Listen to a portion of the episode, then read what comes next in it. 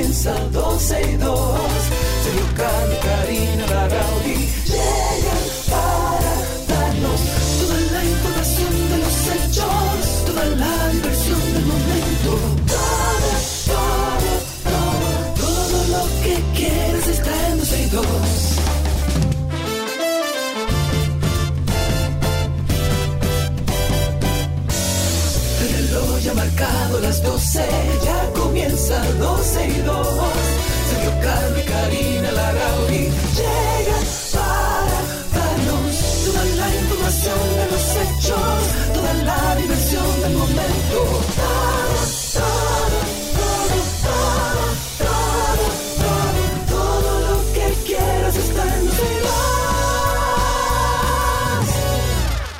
Bienvenidos a 12 y 2, ya estamos aquí tranquilitos abriendo la semana, acompañándoles para ponerles al día de lo que está pasando en nuestro país.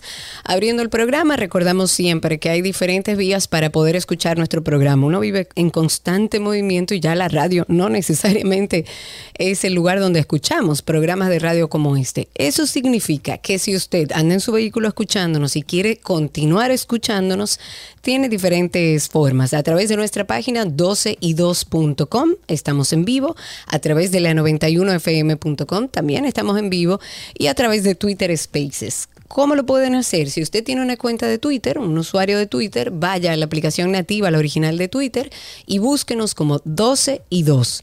Cuando usted entre ahí va a ver unos circulitos que están como titilando arriba. Clique encima de ellos, de la cara mía y de Sergio, y así ya nos escucha en vivo, pero además, a través de esa misma vía de Twitter Spaces, ustedes pueden por ahí también participar con nosotros. Amigo, ¿cómo está Amiga, todo? Todo bien, bajo control. Estuve este fin de semana en la costa oeste de los Estados Unidos. Te vi. Estuve ahí en Oregón. Estábamos celebrando el, bueno, los 70 años de la mamá de Gaby y bueno, la pasamos chulísimo. Y yo me di una dosis de sobrino. Exacto, y desenchufaste un rato. Tío Sergio, tío Sergio. Eso era tío Sergio para arriba, tío Sergio para abajo.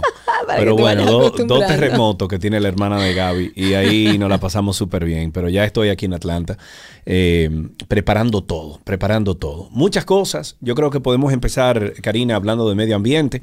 Ay, en sí. enero de este año, la Policía Nacional suspendió de sus funciones al coronel Elías Marte, mejor conocido como Palabé, quien estaba acusado por el Ministerio de Medio Ambiente de extraer de manera ilegal arena de las dunas de Baní. Eh, conocemos y hablamos de este tema en nuestro programa. Sí, claro. El Ministerio de Medio Ambiente acusó a este, a este oficial, a Palabé, de extraer el material de agregados de una mina ubicada cerca del río Jaina. Bueno, pues ayer entonces denunciaron que el suspendido coronel Elías Marte Palabé está volviendo a hacer Ah, lo bueno. mismo. Ah, bueno. Lo mismo. Ahora hay que trancarlo y dejarlo ahí trancado porque parece que, no va. aprendió. Así no es que funcionan las cosas en este país. Tenemos en la línea a nuestro queridísimo amigo y ambientalista Nelson Bautista para ver qué piensa al respecto y qué es lo que vamos a hacer entonces, Nelson, Ay, este. Nelson, ¿qué es lo que vamos a hacer? Dime qué es lo que vamos a hacer, amigo. Bueno, jóvenes, ah, ah, buenas tardes ante todo. Bienvenido. Ustedes, especialmente a Karina, le gusta mucho la expresión régimen de consecuencias. Que no Dios existe en este mío, país. tengo 15 años hablando de lo mismo y no hay manera de que haya un sistema Te ni va a un morir régimen hablando de lo mismo. ¿eh? Dios mío. Entonces, miren lo que pasa. Ustedes acaban de decir, Sergio, que en junio, en, en enero se sometió a la justicia a esta persona. No estamos haciendo juicio de valor si él es culpable o no es culpable. Eso tiene que determinarlo la justicia. Sin embargo, aquí lo importante que yo quiero rescatar es lo mismo que dije cuando ustedes me llamaron con el caso de las dunas, que hubo un sometimiento y que ese sometimiento yo les dije, señores, no va a haber nadie preso, ni en ese caso, ni en los incendios de Sierra Bauruco, ni en este otro Y caso por eso no hay La soluciones. razón es una sola. No, y por eso no va a haber, no va a haber temor Exacto. de hacerlo, porque el régimen de consecuencias no está funcionando. Cuando usted averigua en el fondo el sometimiento contra el coronel Palave, no existió de la forma que se, que se supone debió ser, incluso eh, se anunció en su momento esto. Ese sometimiento se cayó literalmente. Todavía, si usted pregunta hoy, ese proceso está en investigación en la Procuraduría para la Defensa del Medio Ambiente unos meses después, porque eh, el proceso no se hizo como se debía, como no ocurrió en otros casos. Y como no se hizo Señora, en este país hay mucha gente blandita. Eh, eh, ¿Qué tú crees de eso, Pero que no es Nelson? blandita, es hacer Hay mucha gente blandita en no este país, Pero es Karina, que mucha no se gente blandita. Sergio Carlos, no es un papá un- o un, un hijo, se trata de leyes, hay un marco legal. Pero la para está todo violando la ley.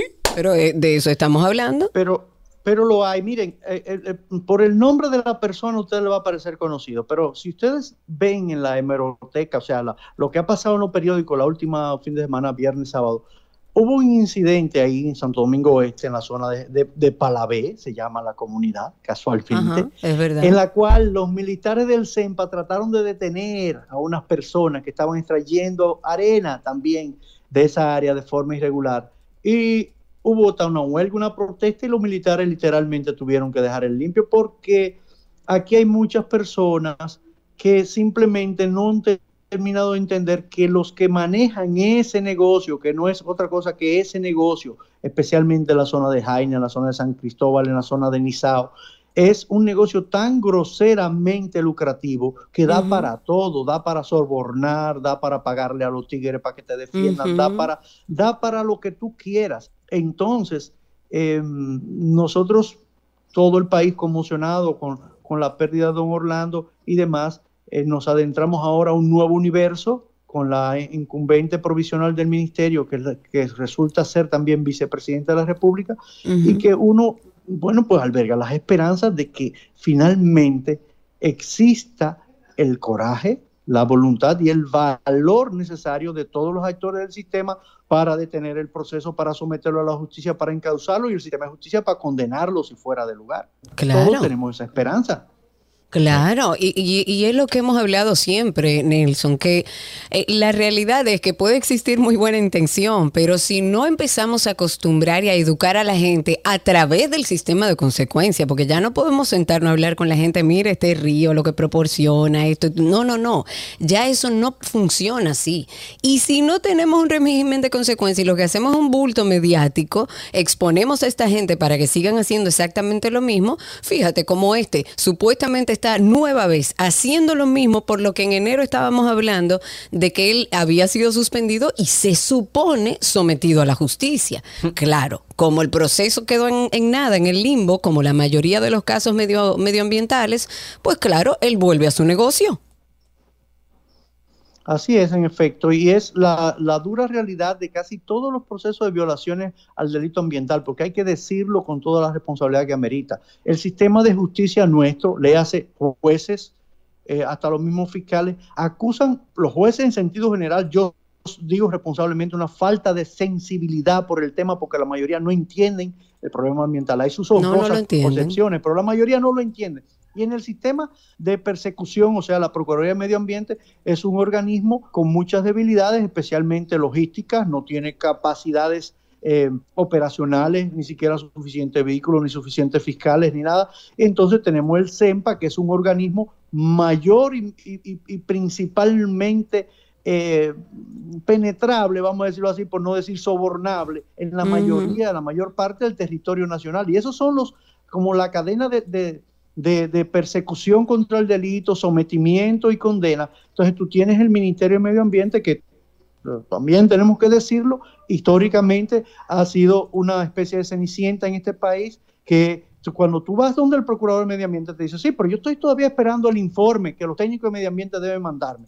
Pero esos técnicos a veces no tienen ni vehículo, ni combustible, ni le dan el tiempo para hacerlo. Nada. Entonces el caso termina Nada. muriéndose en los tribunales, termina ni siquiera, la mayoría de los veces, créanmelo, ni siquiera llega donde un juez. El caso no llega, el sometimiento no pasa de los periódicos y de la Procuraduría Medio Y de las no redes de sociales. No pasa, lamentablemente. Nosotros tenemos que acostumbrarnos a que eso llegue a sus consecuencias finalmente. Así es. Eh, Definitivamente. Nelson, muchísimas gracias. Eh, déjanos saber en qué para este caso. Estamos siempre muy interesados en todo lo que ocurre a nivel de medio ambiente en este país porque es, eh, bueno, es de todos. Es un, un medio ambiente, un entorno que tenemos que cuidar para próximas generaciones. Le- Nelson, un abrazo. ¿eh?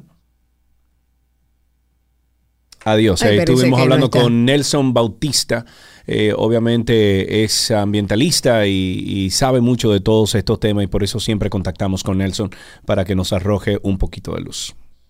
Ok, vamos a seguir con las informaciones. En este caso tenemos que hablar de un tema con la tarifa eléctrica y es que siguen las quejas por parte de los usuarios de las empresas distribuidoras de energía y esto ante la falta de facturación eléctrica. Ellos han dicho que han tenido alzas de más de un 200%. Para poner un caso, hay un ciudadano de nombre Eury Jiminian, es un usuario en este caso de Edenorte, y él cuenta que pasó de pagar 1.500 pesos por su facturación energética a 4.011 pesos. Y esto a pesar de que él dice y alega y sostiene que él mantiene el mismo consumo. Pero también está otra ciudadana de nombre Tatiana Taveras, que ella cuenta que pagaba, que de pagar 3 mil pesos, eh, este mes le llegó la siguiente factura de 7 mil pesos. O sea, los usuarios han coincidido en que las quejas ante estas empresas nunca son resueltas, que ellos se ven obligados a sencillamente pagar para evitar que le corten el, el servicio, porque siempre es así. Y si hay un error, usted tiene que pagar también ese dinero y después se averigua si se lo devuelven o se lo acreditan. Entonces, a estas quejas se suman también los constantes apagones, porque estamos hablando de un servicio que usted paga que tampoco es bueno, especialmente en hora de la noche, en zonas que pertenecen, en este caso, a Edenorte y a Edeeste. Y sobre las interrupciones del servicio energético, el organismo coordinador del, del Sistema Eléctrico Nacional dijo que durante este año la energía no suministrada alcanzó los 86.01 megavatios. Sería interesante oír a nuestra audiencia para ver si han tenido la misma experiencia, si realmente hay un alza en sentido general en la facturación de la energía eléctrica. Yo voy a dar chance a un par de llamadas o a través de Twitter Spaces, aquellos que, que quieran hablar, levanten por ahí la mano. la luz a todo el mundo. Bueno, yo tengo, quizás eh, tuve una decisión importante, temprana, eh, un poco también, y debo admitirlo, impulsada por ti, que fuiste de los primeros que aquí tuvo paneles solares cuando nadie hablaba de eso. Hace mucho y yo tengo mis paneles solares y la verdad es que por suerte eh, eh, esa variación en tarifa no la veo tanto. Por eso ojalá todos eh, podamos crear energía limpia y podamos también ayudar a nuestros bolsillos, pero hasta eso no lo ponen en China aquí en este país. Claro, porque tú sabes que después del 15% por sector, ¿no? 15 o 20%, ¿cuánto? Exacto. Después de ahí, es súper pequeño el ya tú no le puede vender a las EDES porque exacto, está excediendo. Pero hemos hablado Exacto, hemos hablado aquí con especialistas y con los que forman parte incluso de la asociación y que une a aquellas personas que trabajan con energías renovables que nos decía eso es un disparate. Eso es un disparate. Lo que pasa es que, por supuesto, hay intereses que no se pueden rozar. Hay que andar de lejito. Entonces vamos a dar chance a un par de llamadas. 829-236-9856 y a través de Twitter Spaces. ¿Ha subido la factura eléctrica? ¿Usted ha visto un aumento en su factura eléctrica? Sea honesto. Díganos cuál ha sido ese porcentaje, díganos cuánto se le elevó la luz, si es así. Pero ya empezaron las quejas en relación a la tarifa eléctrica. 829-236-9856 y a través de Twitter Spaces, que ya tengo por aquí. A ver, Tengo a Juan Pablo. Juan Pablo Román, habilita tu micrófono inmediatamente, Juan Pablo, y así podemos escucharte al aire. Adelante. Adelante, Juan, habilita tu micrófono, tienes que quitar el mute para que podamos escuchar. Exactamente, ya, ya lo puse. Eh, me, pasó algo que el mes pasado la luz me llegó un poco más cara de lo normal, pero eh, algo que la gente no hace es que la gente muchas veces no revisa los reportes diarios que tienen que hacer las EDES que te envían por correo, así tú ves qué día tú tienes algún inconveniente o algo pasó en ese día que te aumentó el consumo de energía eh, pero por mi parte a mí no me ha sucedido de que, de que se me ha doblado la energía ni nada por el estilo. Eh, sí sucede que muchas veces uno es un poquito inconsciente y comienza a usar los aires acondicionados de manera irregular, poniéndote temperaturas que los aires nunca van a llegar. Entonces, eso es un inconveniente también ahí. Gracias por tu honestidad. Eh, quizás no a todo el mundo le ha subido la factura. Convengamos también que estamos en pleno verano y con un calor sofocante que es inaguantable. También hay que tomar en cuenta, estoy prendiendo más los aires, estoy utilizando más energía. A ver, tenemos una llamada ahí. Aquí tenemos en la línea, déjame ver. Buenas tardes, hola. Buenas tardes, te habla César desde Santiago. César desde Santiago, adelante mi amigo, ¿has notado algún tipo de cambio en tu factura de electricidad? Eh, Sergio y Karina, yo tengo una empresa de administración de residenciales, torres y propiedades. y yo estoy a cargo de pagar lo que es el área común de cada uno de estos residenciales, que normalmente siempre es lo mismo por el hecho de que son los mismos bombillos, no tengo aire acondicionado, eh, las mismas bombas, y se me ha subido en un 150% en Wow. todos los residenciales. Wow. O sea, porque tú administras propiedades y residenciales. Eh, ¿Perdón? Tú administras residenciales, es. Sí, yo administro Ah, residencial y nosotros pagamos el área común. Sí, claro, sí. claro. Entonces, en una en un, no residencial que me llega de seis mil, siete mil pesos el área común, me Ajá. está llegando de 13, de 12. O sea, Wow. es, es, es demasiado. O sea, entonces los contratos que nosotros tenemos con los inquilinos en base a una tarifa, ya nosotros Claro. estamos perdiendo dinero. Claro, Sí, lógico, sí, claro, sí, claro, es. porque es que es una cadena. Gracias, César. Gracias, César. Déjame pasar a Twitter Spaces. Tengo por aquí a Freddy. Adelante, Freddy, te escuchamos. Hola, buenas tardes, ¿cómo están? Muy bien, bienvenido. Qué bueno, un saludo a la comunidad 12 y 2. Sí, señor. Soy parte del, del grupo. Claro, de nuestra gran familia. ¿Te ha subido la factura Sí. eléctrica, Freddy? Mira, es un tema de percepción, porque en mi casa la factura No use esa palabra, 5,000. muchacho. No use esa palabra, Freddy. Arranca otra vez. No, Freddy. no, ok. Eh, lo que pasa es que en mi casa la luz llegaba de 5 mil algo de pesos. No entendía por qué, porque controlábamos mucho el uso de aire. Y ahora la factura por obra y magia llega de 10 mil. Wow, el Eh, doble. no y con, con el mismo consumo y el mismo control. Y, pero No espérate, entiendo. hay un factor, porque están los niños en la casa y, y eso es real y nos lo comenta un oyente, consumen más energía, estamos en verano, tú realmente tienes un control de tu factura que tú sabes que estás más o menos consumiendo lo mismo e igual se te dobló la factura.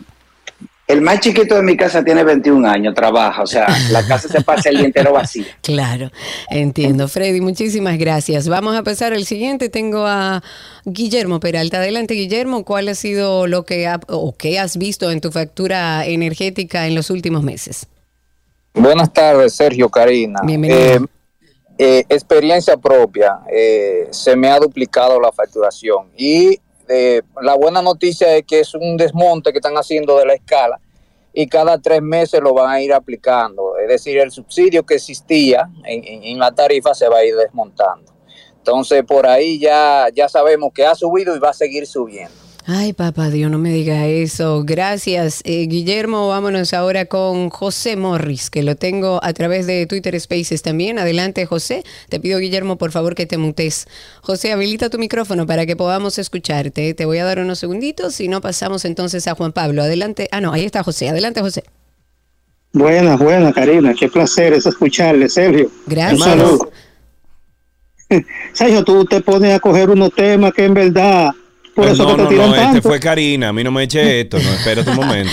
No, yo estoy, yo estoy apoyando una denuncia de ciudadanos, usuarios del servicio de norte, de sur, de este, que dicen que se le ha duplicado y hasta triplicado la factura. ¿Cómo ha sido en tu caso? Es una realidad, es una realidad, Karina, pero lamentablemente aquí lo bueno le llaman malo y lo malo lo llaman bueno. O sea, aquí está pasando, pero entienden que no, que en este país no puede pasar nada de eso. Incluso tú hablabas ahorita de que tiene eh, algo que tiene que ver con solar. Ahorita le, meten, impuestos- ahorita le meten impuestos. a Ay, también. muchacho, no de idea. Mira, te voy a mutear, José. No de ideas, por favor, no de ideas. Me voy con Ana, que la tengo. Ana, no, Andrea, perdón. Adelante, Andrea. Habilita tu micrófono. Te escuchamos al aire. ¿Y qué tal, Karina? ¿Qué tal, Sergio? ¿Cómo están Muy ustedes? bien, Saludos. todo en orden por aquí. Bueno, mira, no, a mí en el negocio me subió 20 mil pesos la factura Wow. de un, la casa, mil pesitos más. O sea, a nivel residencial mil pesos más, que eso es un, digamos que un, un aumento que pudiera estar relacionado a mayor consumo de electricidad a propósito de que estamos eh, en verano. Una última participación, Juan Pablo, adelante. Eh, ay, espérate, déjame quitar Aquí hay el una llamada. adelante. Déjame empezar Ah, con. adelante. Sí, déjame continuar con Domingo. Domingo, buenas tardes. Buenas tardes, don eh, Sergio y Karina, ¿cómo están ustedes? Estamos vivos y sueltos. Cuéntanos. Pues bien, te cuento, Sergio, te cuento, Karina, eh, yo tengo en casa un aire que usa el hijo mío de vez en cuando y nos llegaba de cinco mil y pico de pesos a la casa. Le pongo uno inverter a la habitación mía de 18 mil BTU y adivina que 107% aumentó. De 5 mil a 11 mil El pesos mensuales. No puede ser. Dios. Bueno, lo que pasa es que también locura. eh, pudiste haber cam- eh, cambiado de, ¿cómo se llama? De tarifa. Tienes que revisar eso al también, porque más. recuerda que uno, hay unos, eh, unos rangos de tarifa que uno tiene que cumplir y si se pasa de eso, pues entonces pasa a una tarifa más cara. Tienes que, tienes que ver ese, ese tema también. Rapidito, me voy con Tiziano, que lo tengo. Gracias por tu llamada. Tiziano, adelante, habilita tu micrófono, te escuchamos. ¿Cómo ves tu factura eléctrica? Bueno, a mí me pasó algo muy similar a, a lo que pasó al señor que llamó anteriormente. Me la duplicaron en el negocio. Pasé de 5 mil a 12. Pero varió algo. Tiziano. ¿Perdón? Pasó, o sea, varió algo, instalaste algo nuevo, producto del calor, el aire se está usando más. En lo absoluto. En lo absoluto. Bueno, ya ahí está la realidad más o menos planteada alrededor de varias intervenciones que hemos tenido. Tenemos muchísima gente. Eh, quisiera darle paso a todos. Voy a darle paso a ver. Bueno, vamos a dejarlo hasta ahí. Yo creo que quedó bastante claro que de alguna manera los dominicanos están su- eh, sufriendo una alza bastante elevada de la tarifa eléctrica en todos los sentidos, a nivel residencial y a nivel empresarial. Que usted dirá, bueno, empresarial no es nada. Claro que lo es. Es, es el sistema eh, que produce en nuestro país y no podemos lacerar a los dueños de empresa, a los micros, medianos eh, empresarios que hacen un esfuerzo y cuando usted le habla de que le va a duplicar o hasta triplicar una factura eléctrica, pues evidentemente también le afecta. Sigamos con los próximos temas, que hay Bien. muchas cosas de qué hablar. Bueno, eh, cada vez que la ciudadanía escucha la palabra licitación, a mí me da un calambre. a mí me da a mí me sube un calambre. así. Recordemos que el lunes 13 de junio del año 2022 aparecía en los periódicos un comunicado eh, pagado de la Asociación de Editores y Distribuidores de Libros de la República Dominicana que agradece a los equipos de trabajo del MINER, del Ministerio de Educación, que en forma transparente y justa llevaron a, a feliz término una licitación de libros de textos digitales para la educación secundaria correspondientes al próximo año escolar 2022-2023. Cuatro días antes, el 9 de junio, había firmado los contratos varios de los ganadores de lotes de esta licitación de más de 2.500 millones de pesos. Ese espacio pagado de los editores era todavía ayer domingo el inicio de la página del MINER, del Ministerio de Educación.gov.do, pero no todos los participantes en la licitación están de acuerdo con esa transparencia del proceso. Bueno, pues resultaron ganadoras las propuestas más caras, coincidencias en los montos de las propuestas de diferentes eh, oferentes y descuadre de algunas fechas del proceso con denunciados como indicios claros de irregularidades que deben ser investigadas. Una de las empresas, por ejemplo, se llama Actualidad Escolar, supo que había ganado un lote de 20 de- el 22 de junio a las 10.45 de la mañana, 13 días después de que otros participantes ya hubieran firmado sus respectivos contratos. Ese mismo miércoles, 22 de junio, se publicó el acta de adjudicación en el portal eh, transaccional con detalles del proceso. Léase, marrulla por todo lado, ven tú para ponerme yo, son los mismos procedimientos de otros partidos, tanto que hemos criticado, y al final esta gente está haciendo lo mismo. Una pena, la verdad. Y vamos a hablar de un caso muy sonado. No tenemos bumper, es el caso antipulpo, porque llegó un punto que dijimos no más bumper, porque hay 20 casos abiertos. Bueno, hablando en serio, el caso antipulpo, la imputada Paola Mercedes Molina Suazo, que está implicada en este caso, en esta operación antipulpo, fue declarada en rebeldía por segunda ocasión. Lo hizo el juez David Timoteo Peguero, eh, del séptimo juzgado aquí en el distrito, que está conociendo este juicio preliminar. El magistrado tomó la decisión luego de que Molina Suazo, quien trabaja en el equipo de campaña de o trabajó más bien en el equipo de campaña de Gonzalo Castillo, no se presentara a la sala de audiencia donde se está conociendo la audiencia. El juez además dictó orden de arresto e impedimento de salida del país a esta imputada y que se publique los datos personales en un periódico de circulación nacional. El tribunal ha tomado la decisión de dictar la rebeldía de Suazo Molina, quien se encuentra en, su etapa de posparto, al acoger un pedimento de Wilson Camacho, Titular de la PEPCA.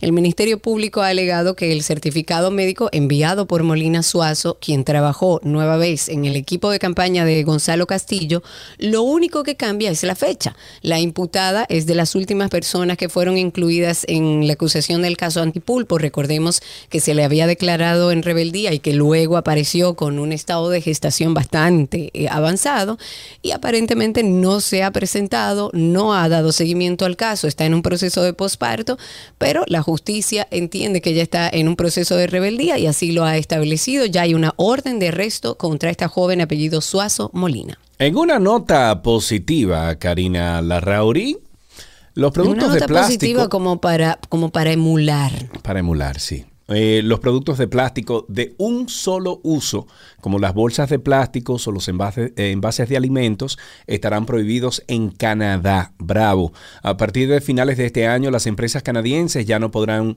producir ni importar artículos como bolsas de compras de plástico, eh, o sea, los calimetes, eh, cubiertos, anillos de, empaque para, para mantener juntas las latas y las botellas. A finales del 2023, la prevención, la previsión es que también se prohíba la venta de todos estos productos. La exportación de los artículos estará prohibida en el 2025.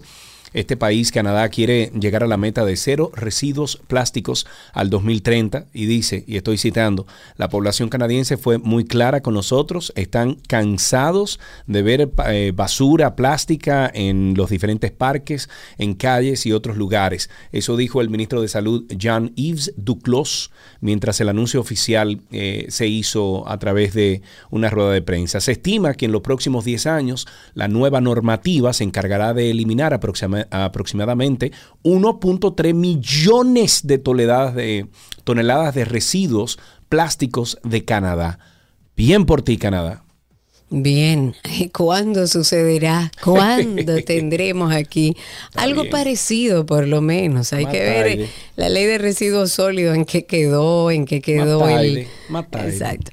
Les invitamos a escuchar lo más reciente de Karina y Sergio After Dark. Ahí podrán encontrarse con un último episodio de ya como de dentro de una serie que hicimos de lo que nadie nos explicó. Hay uno sobre la menstruación y el más reciente sobre la hipnoterapia. Recuerden ustedes que le hemos dicho que la hipnoterapia no es lo que hemos visto en dibujitos animados o en películas. Es parte de un proceso terapéutico que ya se usa en muchas partes del mundo y que hay muchos profesionales. Y estuvo una con nosotros hablando justamente de hipnoterapia. Búsquennos en cualquier plataforma como Karina y Sergio After Dark. Y si no, váyase a Google o cualquier buscador que utilice y ponga Sergio Carlo Podcast o Karina Larrauri Podcast y ahí le van a salir todos. Se suscribe, nos deja comentario y si le gusta el contenido, pues compártalo. De esta manera iniciamos 12 y 2. Las noticias deportivas llegan a ustedes gracias a Jugos Dos Pinos, el sabor que nos gusta a todos, y gracias a Vita Salud, la tienda de las perdón, las tiendas de las vitaminas y la nutrición deportiva.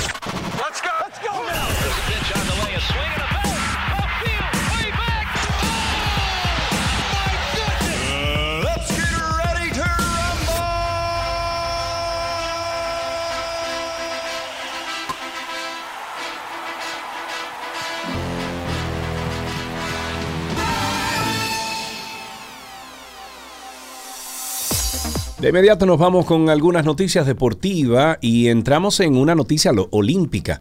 La recta final de Madison Mayer en el maratón de Buffalo en Estados Unidos se ha convertido en una de las más vistas en Internet, pero no porque fuera una gran victoria o un tiempo espectacular, sino porque su novio Christopher Nolan esperaba con un anillo de matrimonio en la línea de la meta y una gran historia conjunta. En primer lugar, la propuesta de matrimonio para Madison fue una auténtica sorpresa, ella no sabía absolutamente nada. Ella eh, no se percataba de lo que estaba ocurriendo. Entonces, eh, eh, su pareja iba a esperarla justo a continuación de la línea de meta de rodillas y con un anillo preparado gracias a que los organizadores permitieron y facilitaron la preparación, pero ella dio el sí después de más de tres horas y media corriendo y sus fotografías empezaron a compartirse en redes sociales. Ay, qué bello. Lindísimo eso. Ay, lindísimo, qué la vi. bello. En, una, en otra noticia olímpica, la República Dominicana ha vuelto a brillar con cinco medallas en la tercera jornada de los Juegos Panamericanos que se celebran en Panamá, con 11 delegaciones de, eh, perdón, con delegaciones de 11 países. Así que felicidades a todos nuestros atletas que participaron por traer estas medallas. En otra noticia, ahí estoy viendo el video que está en Instagram, está buenísimo. En otra noticia, esta de fútbol, el onceno sub-20 de la República Dominicana avanzó de manera brillante e inédita a los cuartos de final del campeonato masculino de CONCACAF 2022 al derrotar cinco goles por cuatro a su similar de El Salvador en el partido correspondiente a los octavos de final en el Estadio Nacional de Tegucigalpa. Con el triunfo, la escuadra quisqueyana no solo se metió entre los ocho mejores eh, o, o mejores selecciones del norte, Centroamérica y del Caribe por primera vez, sino que se puso a una victoria de alcanzar el boleto al Mundial Sub-20 de la FIFA. ¡Wow! a disputarse en Indonesia 2023, unas aguas donde nunca ha llegado equipo alguno dominicano, señores. Hey, Los vamos a ver participar de un mundial, ¿eh? Ay, por favor. República Dominicana chocará el miércoles 29 de junio eh, ante Jamaica por el pase al Mundial de Indonesia 2023. Dedos cruzados. En una noticia de softball, doble jornada tiene hoy el seleccionado femenino de mayores de softball en los Juegos Bolivarianos. Esto es a partir de las 4.30 de la tarde. Están 2-0, ambas victorias por knockout. La primera frente a Colombia, blanqueada y, noca- y knockout 15-0. Y la segunda, no knockout, ante el, el seleccionado de Panamá 11-1. La jornada co- eh, la completan Perú contra Panamá y Venezuela a partir de las 9 de la mañana y cierran Colombia y Bolivia a la de 7 a 9 de la noche. En una noticia de baloncesto, la Liga Nacional de Baloncesto confirmó al polideportivo Fabio Rafael González de Puerto Plata como la sede para su Juego de Estrellas 2022, el cual será celebrado el próximo sábado 2 de julio a las 8 de la noche. Al igual que el año pasado, serán los fanáticos quienes elijan a los participantes del evento a través de un enlace que desde el viernes está colgado en redes sociales del circuito de primera división y en el que aparecen más de 100 jugadores. Una vez eh, los fanáticos seleccionen a los participantes, los dos jugadores de mayor votación decidirán los miembros de los quintetos oficiales. En karate, y ya para finalizar, María Dimitrova reeditó el título de kata, mientras que Larry Genaro Aracena obtuvo la presea de plata en la primera fecha del torneo de karate de los Juegos Bolivarianos que se celebran en Colombia. Dimitrova, quien ganó el oro en los Juegos Bolivarianos que, se que fueron celebrados en Santa Marta 2017, derrotó en la final a Ingrid Lisbeth Aranda Javes de Perú con una puntuación 24-34 contra 23-52 de su rival. Escuchemos lo que está ahora mismo sonando en Karina y Sergio After Dark. Dale para allá. ¿No lo tienes ahí? No. ¿No tienes la promo? No. Ah, pues mándame esa no. promo, Cindy, ahora mismo para yo ponerla al aire.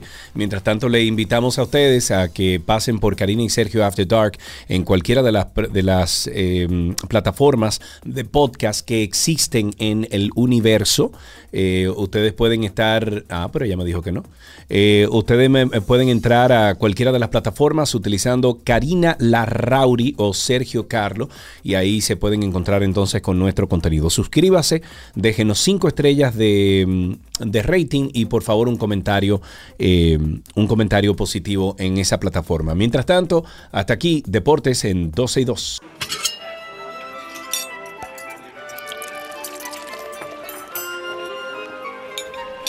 Ula la me manja, wille comida de Gabriela Pasquese Boni, sí, me me Hola. Gaby. Yay, feliz lunes a todos, ¿cómo están? Hola, lunes. Yo estoy bien con una hambre que yo no te puedo explicar. O sea que vamos a sufrir ahora mismo todo lo que tengamos hambre con las delicias que siempre trae Gaby. Esta semana es con recetas con jengibre. Debo admitir que nunca fui fanática, pero ya por lo menos en té el jengibre me lo bebo y con chocolatito caliente también. Pues eh, te comento, Cari, que cuando Cindy trajo el, el tema, digo, mira, me parece interesante porque el jengibre es una raíz muy utilizada, sobre todo en Asia, en el Oriente, que potencializa muchísimos los sabores. Es, de utilizarlo mal, para mí es muy invasivo, pero Claro. realza mucho la comida, tiende a ser para, para mí, para mi gusto, bastante sutil, le da un toque muy, muy especial. Pero el jengibre es realmente muy bueno para, para todo lo que es la parte digestiva, o sea, eso que tú mencionabas de un té. Un té de jengibre es sumamente digestivo. Uf, me Eh, encanta. ayuda muchísimo a la parte de la salud. Se recomienda inclusive el jengibre para eliminar mareos de, de matutinos para las mujeres embarazadas, eh, vértigo, las personas que sufren de vértigo. De vértigo es un, de hecho es un antidepresivo natural. Eh, Ah, mira, es no sabía. sumamente recomendable para cuando uno tiene gripe o cuando se siente un poco, como decimos en buen dominicano, con el cuerpo cortado porque ayuda muchísimo a descongestionar. Eh, lo podemos consumir tanto fresco, en polvo, eh, encurtido, o sea, cuando, cuando te sirven comida japonesa, generalmente te ponen un jengibre, ese, eso rosadito que, o como cremita que te ponen al lado, que es el jengibre, es buenísimo porque también sirve para limpiarte el paladar entre un plato y otro. O sea, te, Claro. te abre toda la... Como tiene ese poder descongestionante, te ayuda a limpiar todas las fosas eh, nasales y gustativas, que lo que te hacen es, la- las papilas gustativas, que lo que te hace es justamente limpiar el para- paladar para que cuando vayas a comer el próximo plato, pues tu paladar esté como neutro y así puedas eh, apreciar bien los sabores. Y con el jengibre podemos hacer desde dulces, salados, como bien decía, tomarlo en té, comerlo solo. Eh, lo que sí hay que, la palabra no sé si es encurtirlo un poco, porque pero hay personas que se comen un trocito de jengibre todos los días. Si usted sufre de la presión, tiene que tener un poco de cuidado porque tiende a subir un poco, poco la presión, pero para mí es delicioso. Así que te recomiendo, Cari, que esta semana prestes atención y que saques de, de tu rutina solo la parte de té y comiences a utilizar el jengibre Lo en prometo. otras recetas. Lo De prometo. hecho, recordamos que las personas que puedan compartirnos alguna receta eh, de jengibre, si, si tienen o algo que nos puedan recomendar sobre el jengibre, estaremos aquí. Y esta semana ya sí voy a publicar lo que me pasaron sobre la hidratación y el agua, eh, ya que salimos de la semana del pepino, que de hecho voy a, para ya concluir eh, la parte de introducción. Ayer preparé el, el, el cóctel este de pepino. Ay, lo yo, vi. Como les Y vi- dije, vi que te lo bebiste y todo. pero, Dime la verdad, ¿te gustó? De, de verdad. O sea, tengo mi mano levantada derecha. Me gustó y no me cayó mal para nada. Pero genial. O sea, y el, y el poquito que quedó después, el don se lo tomó con un chin de vodka y me dijo que le gustó. ¡Opa! Muy Pero bien. señores, sumamente refrescante. eh, como utilizamos el pepino tipo japonés, mira, Cari, pero rico, rico, rico. O sea, yo Ay, inclusive lo tomé para ver si, si me causaba esa reacción de, de pesado. Y Ujú. dije, no, espérate, de hecho hoy voy a preparar uno para después de montar bici podérmelo tomar. Pero Me de verdad, encanta. pasen por mi cuenta, chequéenlo, porque está muy, muy rico. Lo voy a probar y lo- les voy a dar un dato porque cuando inmediatamente empecé a consumir jengibre dije, déjame yo ver porque estoy haciendo unas pruebas en mi casa a ver si pongo un huertito, pero voy haciendo pruebas y eso es lo más fácil del mundo, Gaby. De que Tú se prenda. Pero inmediatamente, o sea, Ajá. cualquier pedacito que tenga un poquito de raíz, tú lo pones en la tierra y se te da ahí en en Voilà Café. Tú puedes tener un cosa lleno de eso y se te da, se te da, se te da. Eso es como hierba mala, señores. Ojalá se animen a sembrar en sus casas. Y pregunta, Cari, con relación a eso, ¿necesita mucho sol? Porque yo, por ejemplo, aquí no tengo espacios con mucho sol. Ah, sí. Necesitas sol en por mi lo menos cuatro sí, horas yo lo voy a día. hacer. Ah, pues yo, yo en casa que tengo un huerto lo voy a... Sí. Lo voy y a se te da sembrar. facilísimo, Gaby. Ah, pues mira, gracias por el dato. Pues bien, eh, de hecho, el, el- el cóctel que preparé ayer tenía jengibre, así que se los recomiendo preparar y pasen por, por mi cuenta. Pues hoy vamos a hacer una sopa que puede ser fría, porque con estos calores, obviamente, eh, una sopa caliente, como que, aunque yo soy sopera, eh, una sopa a base de jengibre, zanahoria y coco.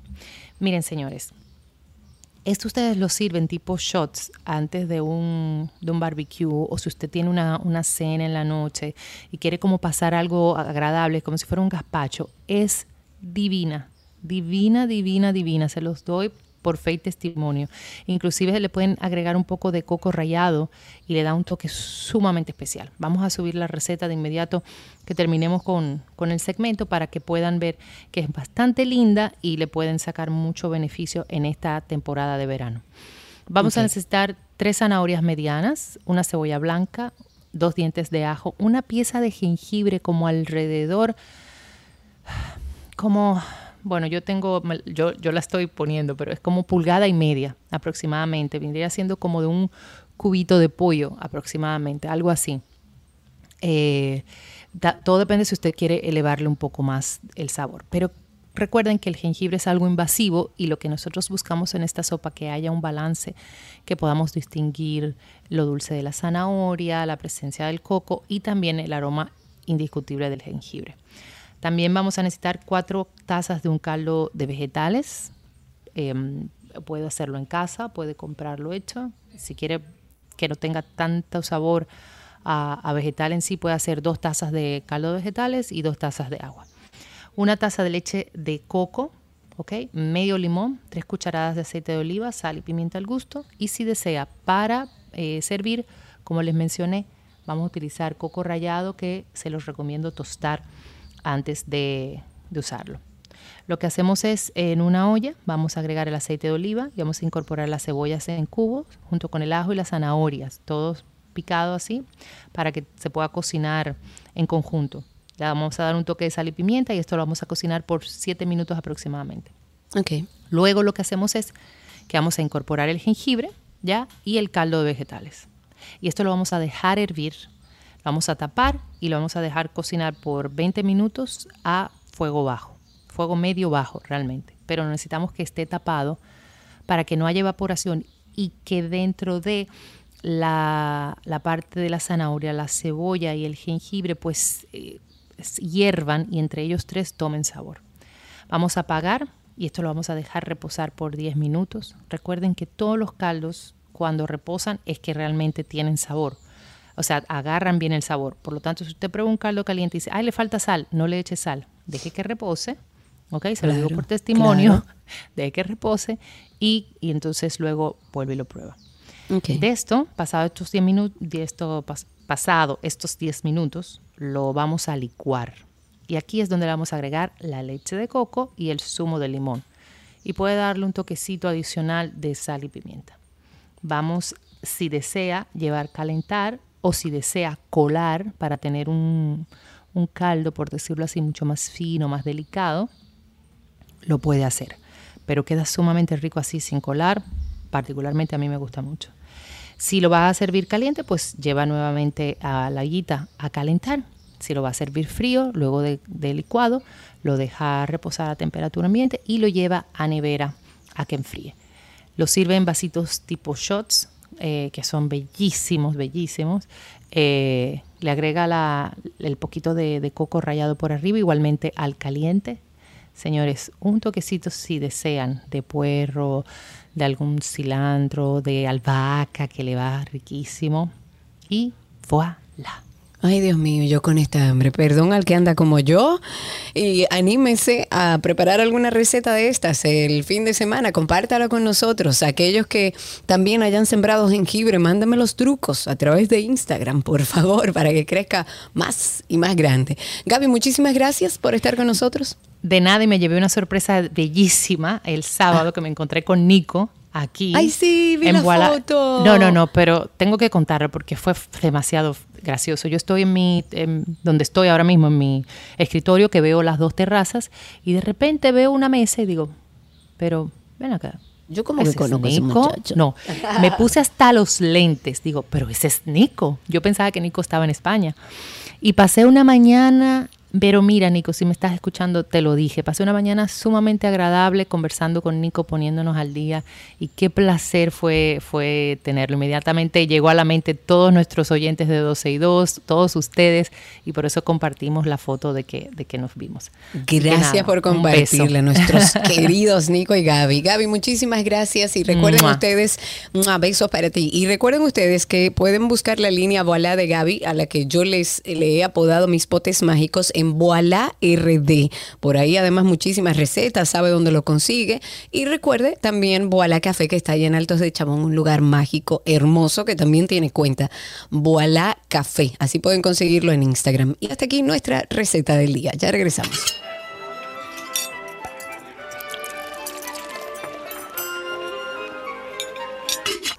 ¿Qué aprendiste hoy? Llega a ustedes gracias a Palapisa, expertos por tradición, y gracias a Nido Crecimiento, tu amor, su futuro.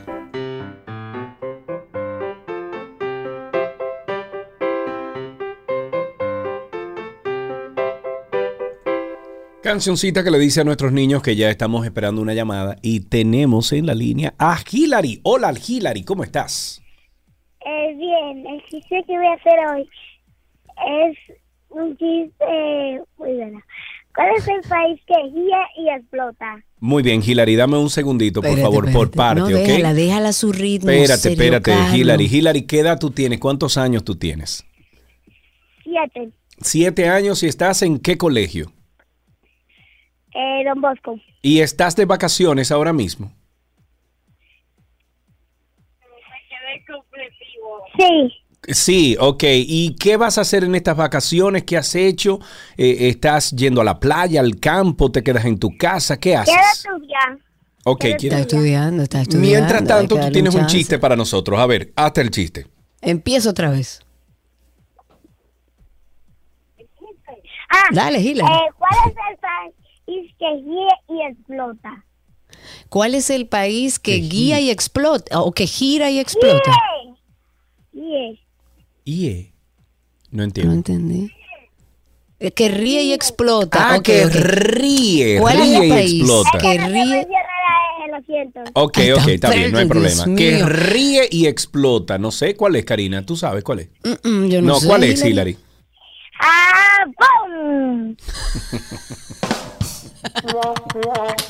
Tú sabes que lo que más me gusta. Hilary, tú eres una estrella. Gracias. Tú sabes que lo que más me gusta. La energía de Hilary, Dios mío. Hilary, un beso grande. Aquí tenemos regalitos para ti. ¿En qué aprendiste hoy?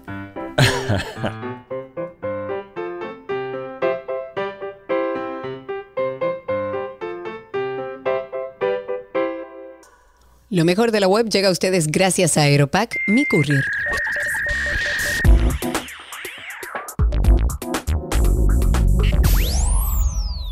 Ya estamos en lo mejor de la web en 12 y 2 y bueno, una noticia de Instagram que usará inteligencia artificial para comprobar la edad. Yoti es una empresa que ha desarrollado una, una herramienta de reconocimiento facial capaz de a través de la inteligencia artificial determinar la edad de los usuarios de Instagram, lo que impediría poder registrarse a menores de 13 años. Qué bueno.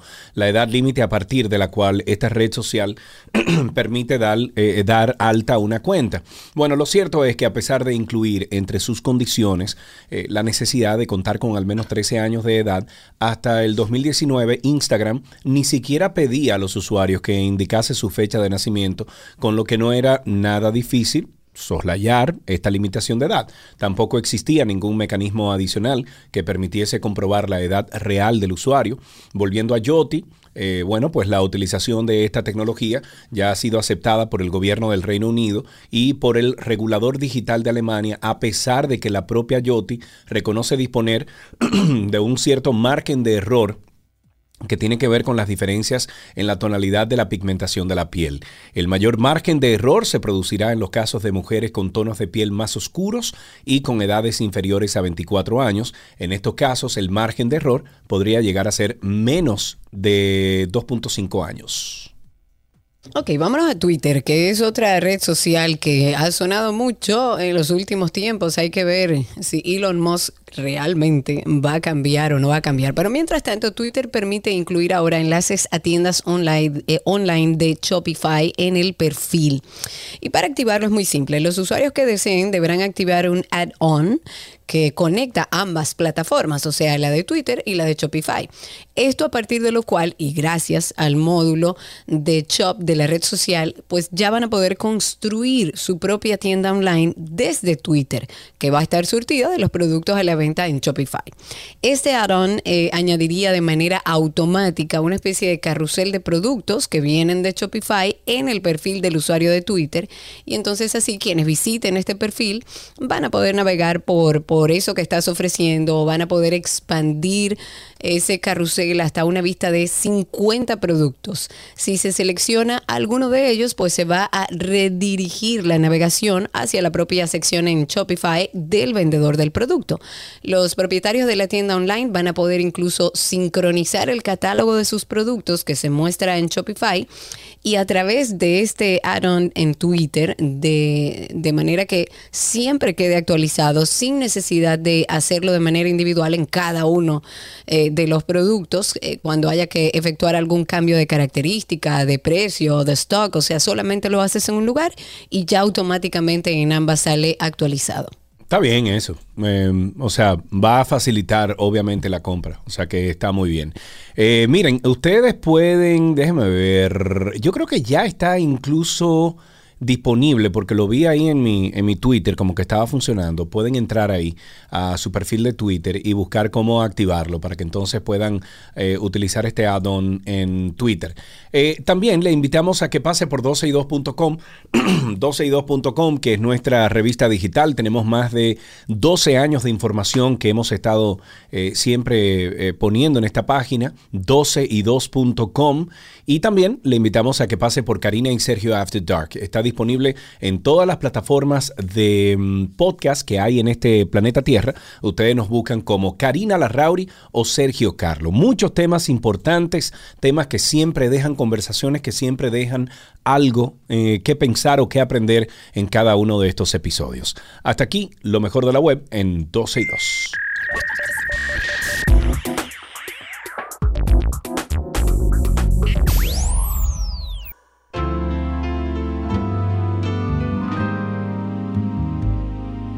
Club de Libros en 12 y 2. Qué bueno que estamos en esto. Yo tengo que sacar tiempo para leer más. Y Pero tú lees bastante, aunque son audiolibros, tú estás leyendo bastante, de hecho me sorprende. Sí, bueno, pero tengo que leer más, tengo que leer. Tú sabes lo que me quiero acostumbrar, poder leer el periódico de cabo a rabo todos los días. Y no he podido, porque en las mañanas tengo muchas cosas que hacer y como que no me da el tiempo, pero tengo que acostumbrarme.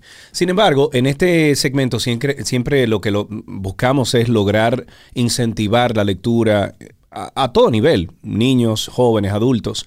Y por eso tenemos en la línea a la joven escritora Nicole Bautista, quien a los 12 años escribió su libro Ya puedes dejar de sufrir. Hoy tiene 14 años y quisimos llamarla para que nos cuente detalles de su libro. Buenas tardes, Nicole, ¿cómo estás? Buenas tardes, ¿cómo están ustedes? Muy bien, nos place muchísimo escucharte con esa hermosa energía que tienes. Nicole, ¿cómo te surge a ti? ¿Cómo, cómo empieza la idea de escribir? Ya puedes dejar de sufrir. ¿Y de qué se trata este libro? Eh, yo quería que fuese un libro un poco, no diría triste, pero un poco más pesado, por así decirlo. Más profundo. profundo. Más profundo. Sí. Y yo quería yo quería escribir un libro así y yo dije, ok, vamos a buscar un tema que a la gente le toque. Y me puse a investigar sobre dicho tema, busqué información y luego empecé con el libro que trata sobre básicamente la, el intento de superación de nuestra protagonista. ¿Qué se llama? ¿Cómo se llama ese protagonista? Emilia. Dime una cosa, Nicole, ¿cuántos años que tú tienes?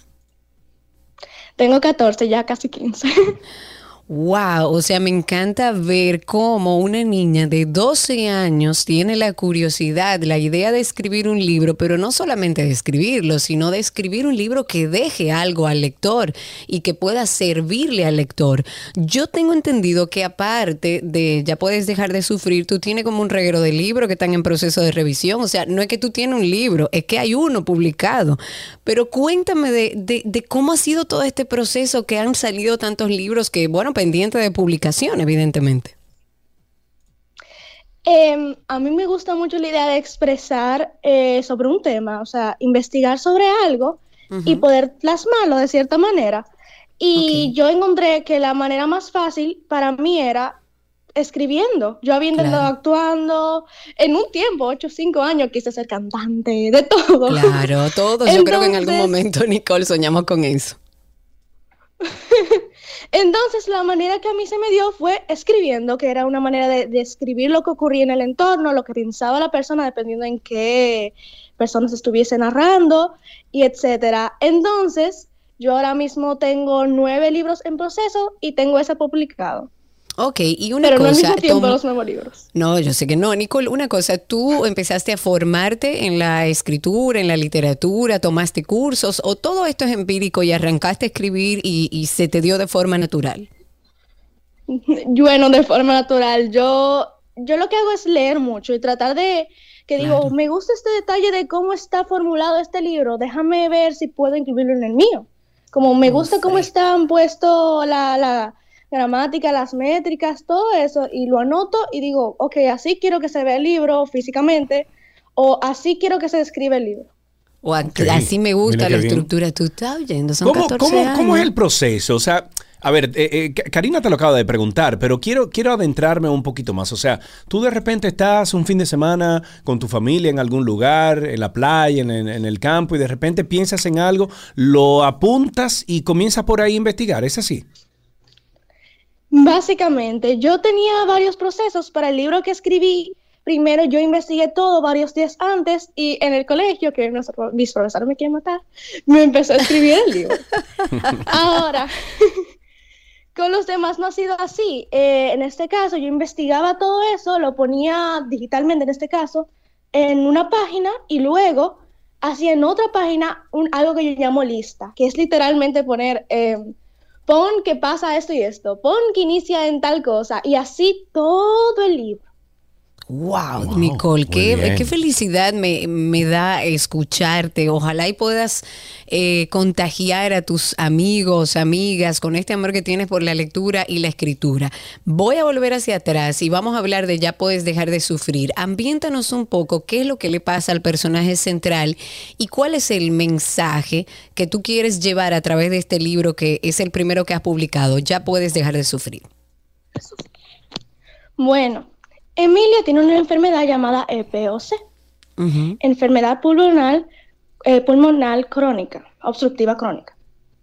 Entonces, este personaje lleva años en un hospital y ha conocido a muchas personas que tienen su enfermedad, obviamente, y ha conocido a más personas todavía con distintas enfermedades y a partir de ahí dijo, quiero escribir un libro. Pero en el proceso de escritura de ese libro conoce a otras personas y allí va formando lo que yo quería, yo quería expresar que fuera creciendo como personaje. Primero nada más tiene a su hermano, tiene sus médicos, luego va teniendo más personas en su vida hasta que llega un punto que ocurre algo. Ocurre algo y ese spoiler. algo que es. No, pero porque spoiler son no se puede spoilers. No, exactamente, hay que leer el libro. Muy bien. ¿Dónde- antes de, de- de que cierre, Sergio, ¿dónde podemos conseguir este libro, Nicole? Está en Amazon, literalmente si ponen ya puedes dejar de sufrir, le aparecerá la versión em, que pueden descargar o en PDF o pedir un libro por Amazon que llega físico. Ok, ok, muy bien, fácil, fácil, fácil. Nicole, muchísimas gracias por impregnarnos de tu buena energía y bueno, estaremos viendo a ver si puedo leer Ya puedes dejar de sufrir. ¿Se lo recomiendas a cualquier persona, eh, Nicole, o tiene que tener alguna edad en específico? Yo recomiendo de 11 años para arriba, debido a que no todo el mundo puede lograr como sentirse o identificado de esos temas o no comprenderlos totalmente. Ok. Entonces, Señores, anoten ese nombre ahí. No, Anoten pero bien, ese bien, me nombre gusta, ahí. Nicole Bautista. Anótelo ahí. Claro. Nicole, muchísimas gracias, un abrazo y un beso para ti y sigue triunfando. Gracias. Un abrazo. Estuvimos conversando con Nicole Bautista, joven de 14 años que a los 12 años escribió su primer libro. Se llama Ya puedes dejar de sufrir. Lo pueden buscar en Amazon con ese mismo título. Hasta aquí, Club de Libros en 12 y 2.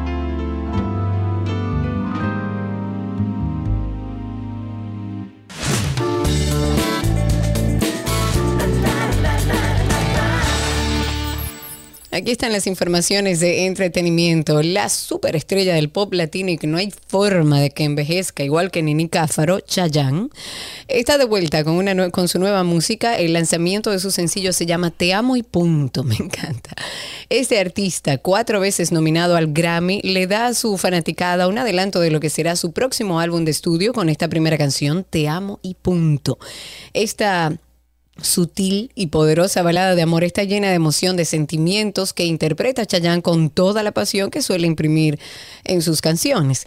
El ícono del pop plasma su sello romántico en esta balada de amor que sutilmente va descubriendo que lo más, la, la más noble razón de la existencia es el amor por su pareja. No he sido perfecto. Me dieron más de lo que pedí.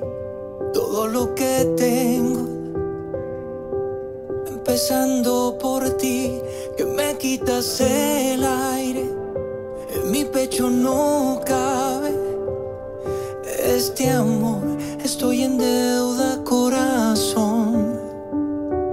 Tengo mil razones para cuestionar que si hay un cielo no es un lugar, la felicidad no es un destino que solo no es lo mismo caminar, no fue Bien por él, bien por él, bien por él. Me cae bien, Chayanne. Sara Jessica Parker responde a quienes critican su belleza. Ha dicho que toda esa beligerancia contra su belleza o su vejez no es más que machismo por la presión que ejerce o se ejerce sobre mujeres, sobre todo famosas y casi ninguna sobre los hombres en comparación, que no eh, reciben prácticamente ningún señalamiento de este tipo. Dice, me veo obligada a reflexionar sobre ello por lo que hago para, para ganarme la vida. Es siempre porque otras personas parecen querer que yo siempre en ello o que sea consciente de mi edad. Eso ha comentado la actriz que asegura que el miedo al envejecimiento en las mujeres se reduce a esa presión y por tanto es llanamente misoginia. Dijo que ella no sufre ninguna ansiedad por envejecer, pero no es que eh, se crea mejor que aquellas mujeres que eh, sí lo, la, la tienen, porque además piensa que esa ansiedad es auténtica y comprensible, sino que le da la sensación de que todo el foco la atención está puesta en las mujeres y su envejecimiento. Señores, pero ¿cuál es el problema de envejecer? Por Dios, hablemos de Amber Heard y de Johnny Depp que no llegan a un acuerdo y la actriz tendrá que pagarle los 10 millones de dólares. A raíz de la sentencia, los abogados de ambas partes se pusieron a trabajar para ver si podían llegar a un acuerdo y poder de alguna manera rebajar el dinero de la condena de Heard. Pero tras una larga negociación no han llegado a ningún punto de entendimiento y finalmente la protagonista de Aquaman tendrá que abonar la cantidad íntegra pedida desde el principio por dañar la reputación del actor de Hollywood. Esto tras la publicación de un artículo de opinión donde se declaraba víctima de abuso doméstico y en el que no mencionaba a Depp. Hace unos días uno de los abogados de Johnny Depp sugirió que el actor se había planteado renunciar a los millones de la indemnización en daños si su mujer aceptaba no recurrir a la decisión. Pero visto lo visto, parece ser que no va a suceder y que va a ir hasta el final. Hasta el final, hasta donde le dicen Cirilo. y siguiendo donde con le esta tienen línea, que pagar su dinero y punto. Según los informes, Johnny Depp está listo para regresar a Piratas del Caribe y está en conversaciones con Disney sobre un acuerdo de 300 millones Oh, después de su victoria en el juicio de- por difamación con Amber Heard. Depp, el protagonista principal de cinco películas de, de Piratas del Caribe en los últimos 15 años, fue eliminado de la franquicia en el 2018 después del lanzamiento de Dead Men Tell No Tells. Pero una fuente dijo que el actor, el actor de 59 años ha estado en conversaciones con Disney sobre un acuerdo de 300 millones después de ganar su juicio por difamación con Amber Heard. La fuente reveló que Disney está interesado en arreglar la relación con Depp eh, y recientemente se acercó a ¿Qué dice eso de las grandes compañías también? Eh? Bueno, lo que pasa es que a mí me parece que fue como un exabrupto por parte de Disney cuando empieza a salir todo esto, simplemente tomar una decisión arbitraria sin ver cuál era la, la realidad. Por eso aquello de que usted es inocente hasta que se demuestre lo contrario. Y ahora yo me imagino que Johnny Depp está en una posición mucho más cómoda para negociar, porque evidentemente la, audien- la audiencia va a ser bastante alta. Dennis Richards sigue los pasos de su hija y se crea una cuenta de OnlyFans. Wow. La actriz y ex modelo estadounidense de 51 años ha puesto una tarifa de 25 dólares mensuales para quienes quieran seguir sus publicaciones en esta red social y está ofreciendo también un paquete de suscripción de tres meses por 67 dólares. En apenas unas horas ya ha compartido tres imágenes y una publicación eh, escrita en la que agradece el apoyo recibido y explica que todavía está aprendiendo a, como, a manejar el asunto de OnlyFans. Dice, todo es nuevo para mí, estoy abrumada y agradecida por todo el amor y el apoyo. Realmente disfruto poder conectar con todos. ¿Y de qué manera? Puede que me cueste un par de días comprender cómo funciona esta plataforma y cómo responder a todos mis mensajes, pero me pondré en contacto con cada uno de ustedes. También ha aprovechado para pedir algunos consejos a sus seguidores. Ha adelantado que además de publicar fotografías, también habrá retransmisiones en directo. Bueno, el papá se tiene que estar dando por la cabeza entonces porque él tenía problemas con su hija y que ahora una mamá haga lo mismo. pues, Bueno, bueno. El hijo de Ben Affleck, Samuel, de 10 años, choca un Lamborghini en un concesionario y es que el hijo de este intérprete de 10 años se había puesto al volante de un Lamborghini SUV amarillo y había acabado chocando el costoso deportivo contra otro vehículo al dar marcha atrás accidentalmente. Por suerte, no ha habido que lamentar daños. Es más, un empleado del concesionario ha explicado que los coches están aparcados muy juntos el uno al otro, por lo que el Lamborghini no ha podido tomar mucha velocidad al momento de colisionar con el otro. Asimismo, se ha asegurado que el accidente ha sido tan solo un pequeño susto y que desde el concesionario no van a tomar medidas legales al respecto y que tampoco hay resentimientos hacia Samuel. Ay, mi amor, pobrecito. Sandra Bullock ha decidido retirarse tras sufrir el síndrome del burnout. Si quieren saber lo que es, vaya por Karina y Sergio After Dark, que hemos hablado sobre este tema y es muy importante tomar en cuenta porque ahora vivimos en una vorágine donde no paramos de trabajar, donde no paramos de producir, donde todo es producir. Y ella declaró que sus condiciones emocionales y físicas no son las adecuadas para seguir adelante en su trabajo. Dijo, no quiero estar en deuda con el horario de nadie más que el mío. Estoy tan quemada, estoy tan cansada y no soy capaz de tomar decisiones saludables e inteligentes y lo sé. Agradeció las oportunidades que le han hecho tener una carrera sólida en Hollywood y ser una de las actrices más queridas, gracias sobre todo a sus papeles más cómicos, porque ella tiene un gran sentido del humor. Dice, el trabajo siempre ha sido constante para mí y he tenido mucha suerte, pero me di cuenta de que posiblemente se estaba convirtiendo en mi muleta. Era como abrir una nevera todo el tiempo y buscar algo que nunca estuvo ahí. Eso comentaba al explicar que su rutina diaria le dejaba poco tiempo para convivir con sus hijos y con su esposo. En una nota lamentable, el Instituto Nacional de Ciencias Forenses, INACIF, acaba de retirar el cuerpo del fallecido humorista Nicolás Díaz, a- alias Margaro, quien fue encontrado muerto en su residencia alrededor de las 6 de la mañana de ayer. Margaro, de una larga trayectoria en los medios de comunicación en el país, se destacó por su manera improvisada y natural de hacer comedia.